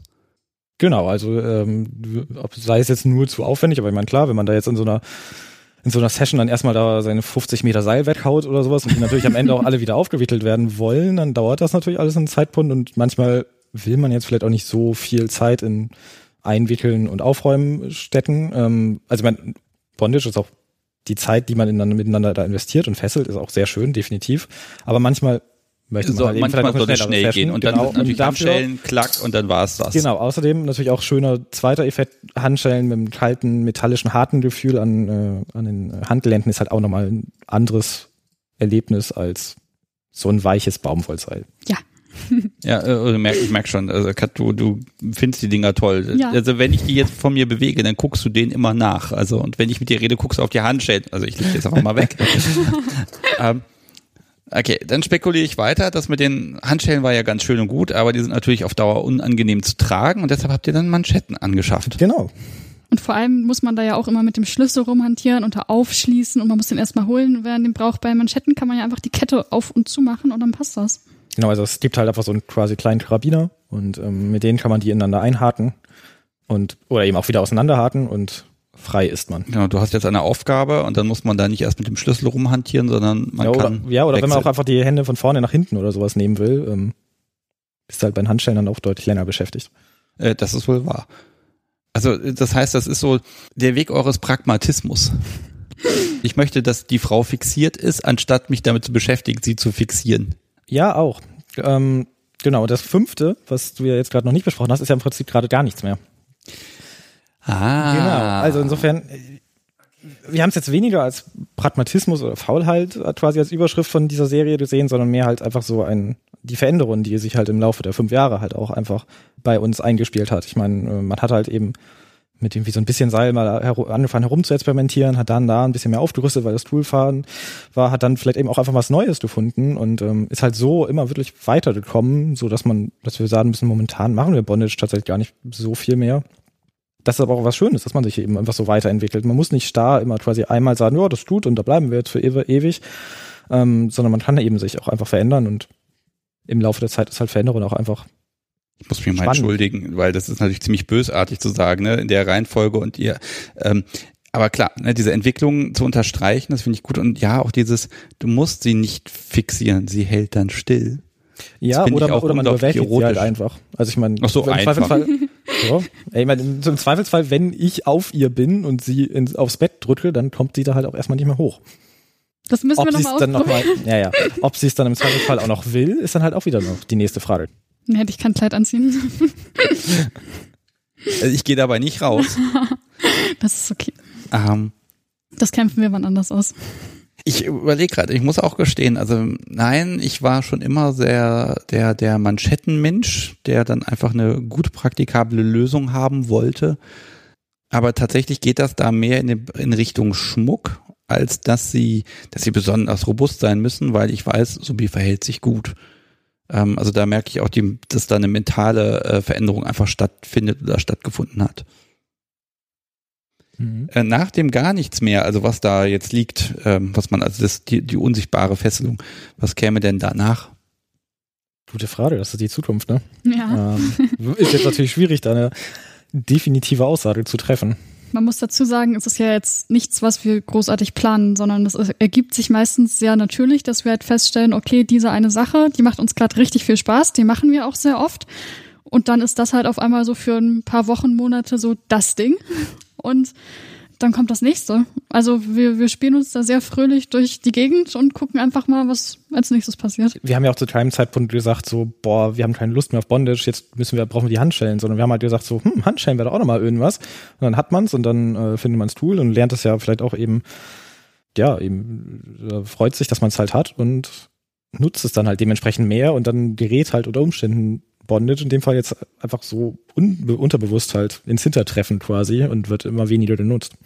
Ja, es, es gibt ja auch gar keinen Grund, warum man etwas festhalten sollte. Aus, aus welchem Pflichtgefühl heraus sollte das Ja, eben, genau, absolut. Und wir können es auch immer noch hervorholen, wenn wir es jetzt mal wieder drauf Lust hätten. Oder zum Beispiel jetzt auch die Manschetten. Da haben wir dann halt festgestellt, okay, das kann ich tatsächlich auch im Alltag tragen, wenn man eben das Kettchen abmacht, so dass es nicht mehr im Weg ist. Und dann gab es da halt auch ein paar Wochen, wo ich dann in der Wohnung eigentlich fast immer mit Manschetten rumgelaufen bin du hast eben gesagt, es gibt manchmal so ein Ding, das hat man dann für ein paar Wochen, Monate, ist das halt total interessant. Was ist denn momentan euer Ding, wo ihr sagt, das ist gerade total interessant?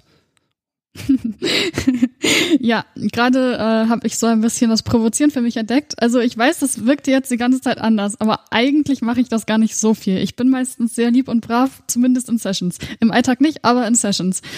Und gerade habe ich es für mich entdeckt, dass ich ganz gerne mal ein bisschen provoziere und ihn ganz gerne ein bisschen ärgere und dann auf das Echo warte. Ja, also wo sind wir denn jetzt hier gerade? Also eine Session ist es nicht, es ist aber auch kein, kein Alltag, es ist irgend so ein, so, so ein zwischen 24-7 irgendwas Zustand gerade, ne? Also es die Übergänge sind bei uns ja auch ziemlich fließend. Meistens ist es dann so, wir fangen bei Alltag an, dann geht es tatsächlich in so einen Zwischenzustand aus Session und Nicht-Session, weil also es ist dann gar nicht mal zwangsweise, dass er mich, dass er dann irgendwie die Gärte rausholt oder so, sondern er setzt mich dann im Servicefall auch einfach für eine Stunde in den Käfig und äh, wartet darauf, dass ich mich entschuldige. Da passiert dann jetzt an Interaktion nicht zwangsweise viel zwischen uns, aber es ist dann natürlich trotzdem aufregend und auch nicht mehr wirklich Alltag und ja. Er setzt dich in den Käfig für eine Stunde. Ja. Das funktioniert? Ja. Ist da irgendwas drin, außer eine Decke vielleicht? Wenn er nett ist. Decke zu trinken ist was drin. Und äh, meistens, jetzt, wenn man es gerade wirklich auf eine Stunde auch anlegt oder so, würde ich dann noch das Handy oder so mitgeben, dass sie noch im Internet browsen kann oder sowas. Und Beim letzten Mal hast langweilig. du mir die Handgelenke so gefesselt, dass ich das Handy nicht bedienen konnte. Dann konntest du damit immer noch Musik hören. Ja. War ein bisschen umständlicher, aber es funktionierte. Okay, es geht, es geht also tatsächlich um die räumliche Beschränkung und nicht an die äh, an das Abschotten, also an, um, die, um die erzwungene Langeweile, sage ich mal. Meistens nicht, nee. Und im Normalfall ist er dann auch selber sogar noch mit im Zimmer und liest dann halt irgendwas oder so. Und also ich bin dann nicht irgendwie isoliert oder so, sondern es ist wirklich mehr so die Strafzone. Genau, ich glaube, also Langeweile und Isolation haben wir eigentlich auch eher so festgestellt, dass es bei uns nicht so gut funktioniert. Ja, dafür muss der Charakter, glaube ich, gemacht sein, dass man das dann auch erotisieren kann oder dass es einem unterm Strich gut tut. Also ich kann mir das für mich selber auch sehr schwer vorstellen, weil so, an einem Ort sich langweilen müssen, ich glaube, das ist das Tödlichste, was ich mir vorstellen kann für mich. Also es ist die Hölle, Handlungsunfähigkeit. Ich glaube, das ist der Punkt, der, da hätte ich arge Probleme mit. Es kommt auch ein bisschen aufs Mindset an. Also ich hatte ja gerade erzählt, beim letzten Mal konnte ich das Handy dann gar nicht richtig benutzen die meiste Zeit, weil eben meine Hände gefesselt waren.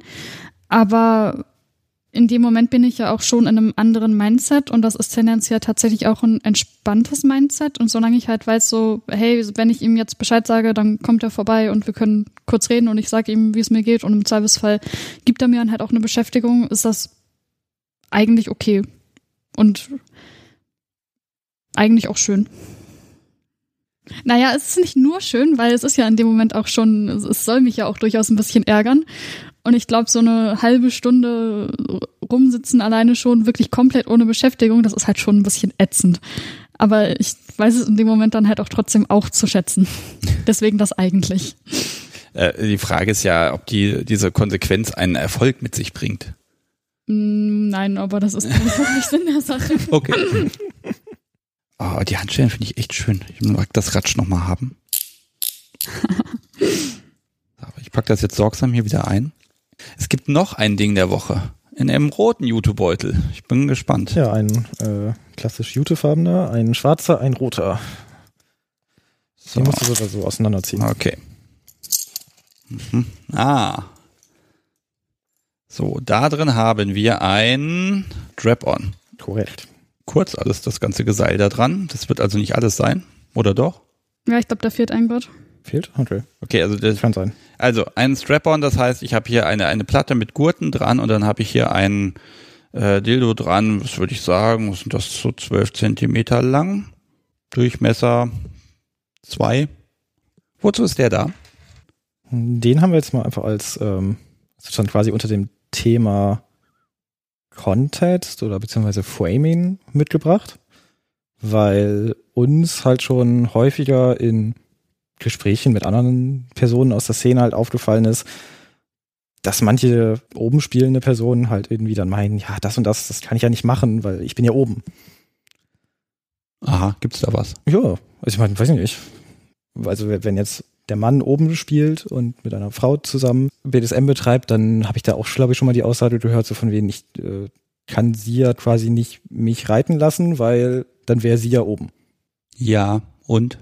Genau, Okay. und, und, und genau da, da finde ich, ähm, oder genau da sind wir halt irgendwie eher so der Meinung, naja, nee, man kann halt ein und dieselbe Aktion in je nach Kontext halt in genau beide Richtungen drehen. Wir haben hier den Strap-on. Ich vermute jetzt mal, Kat, du vögelst Jan damit. Korrekt.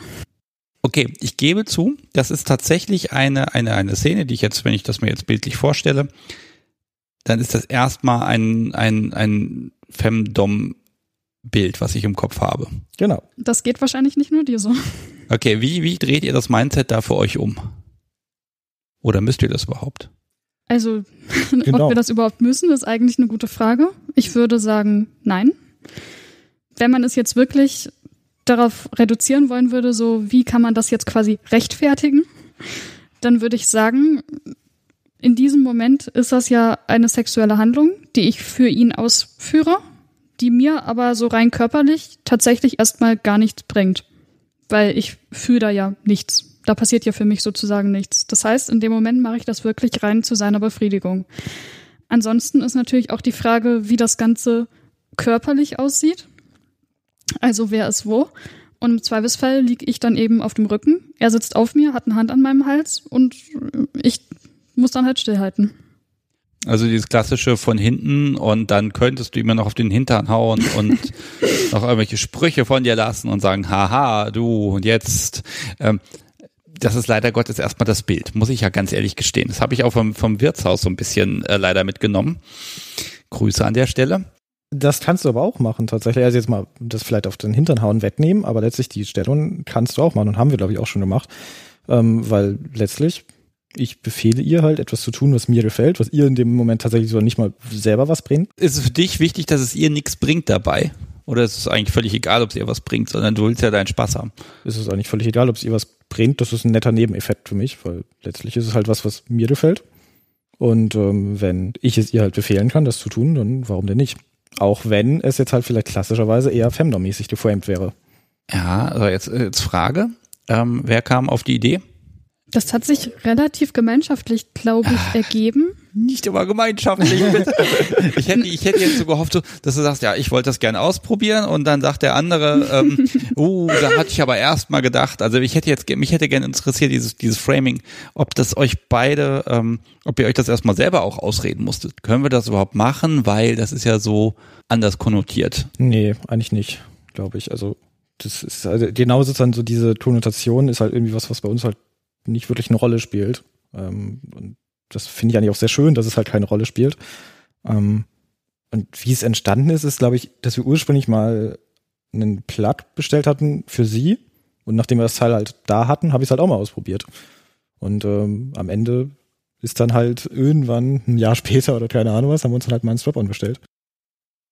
Gelingt es dir denn dabei unterwürfig zu sein?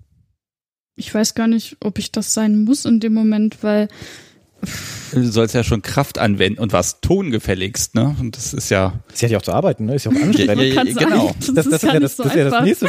Ich kann mich ja im Zweifelsfall auch einfach irgendwo hinlehnen und sie muss machen.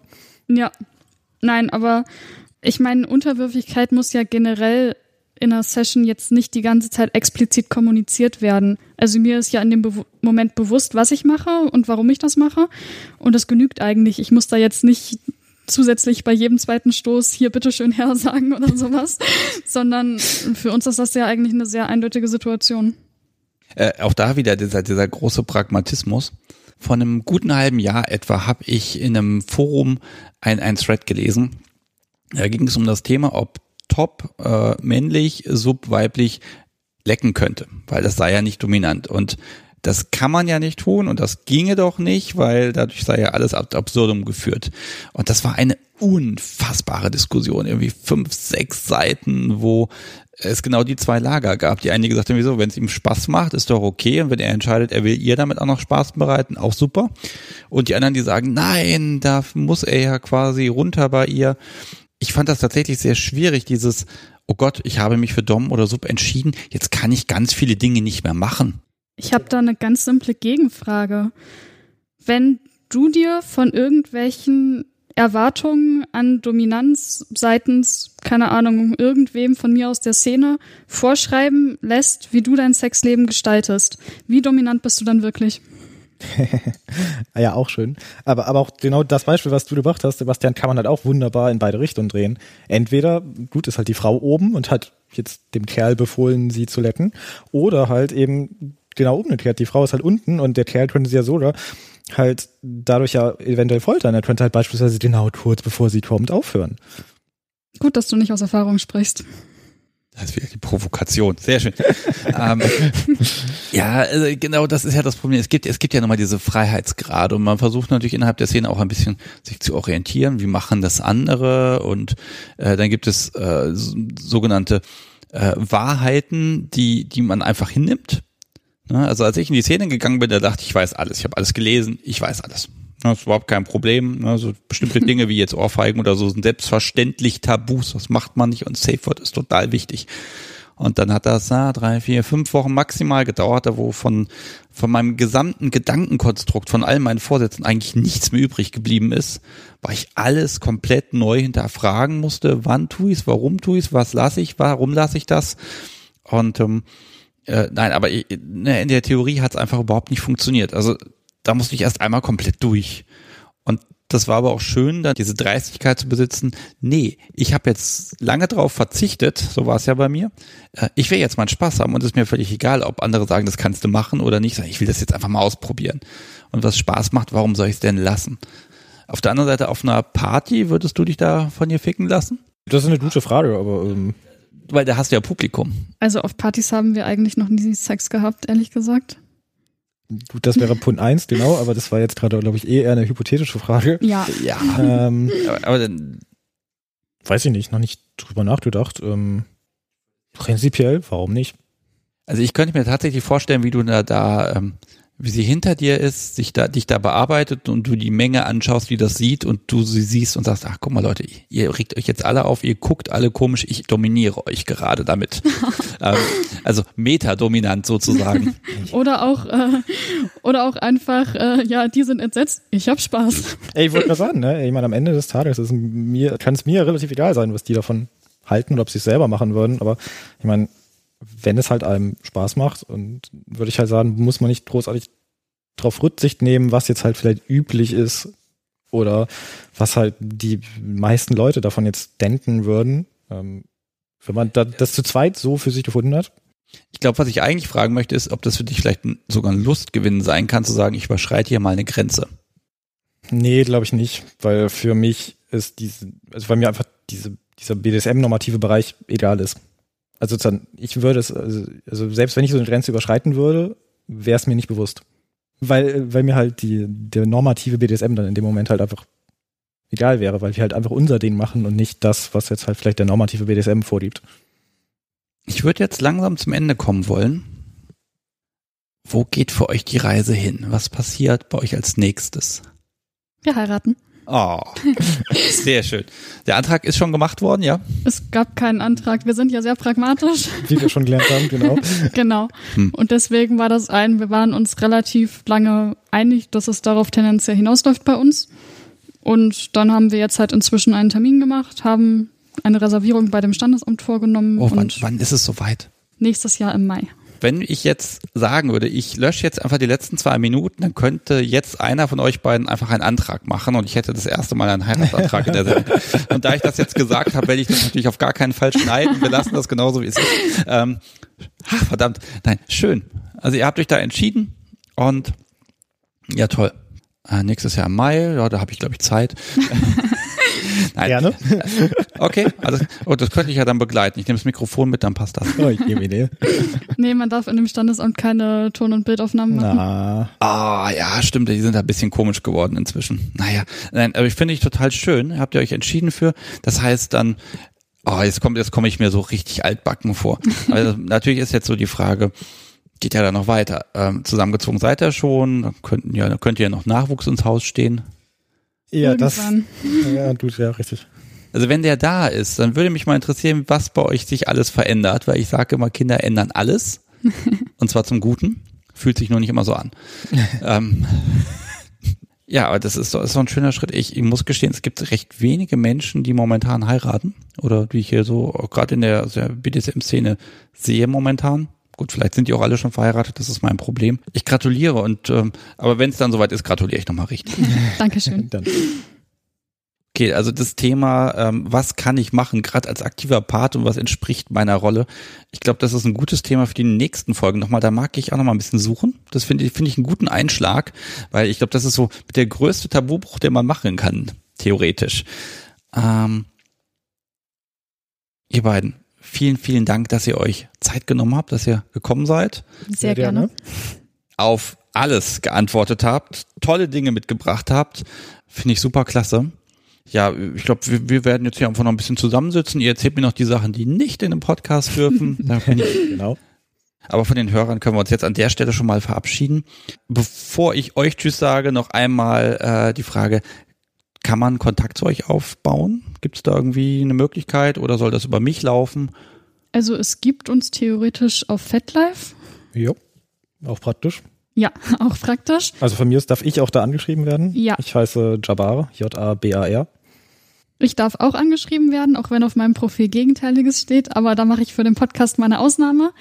Ich heiße da Aishi97, weil Aishi war schon weg, so heiße ich sonst gerne. Also A-I-S-H-I 97. Okay, oder ansonsten einfach bei Jabba auf dem Profil gucken, ihr seid ja sicher Genau. verlinkt. Genau.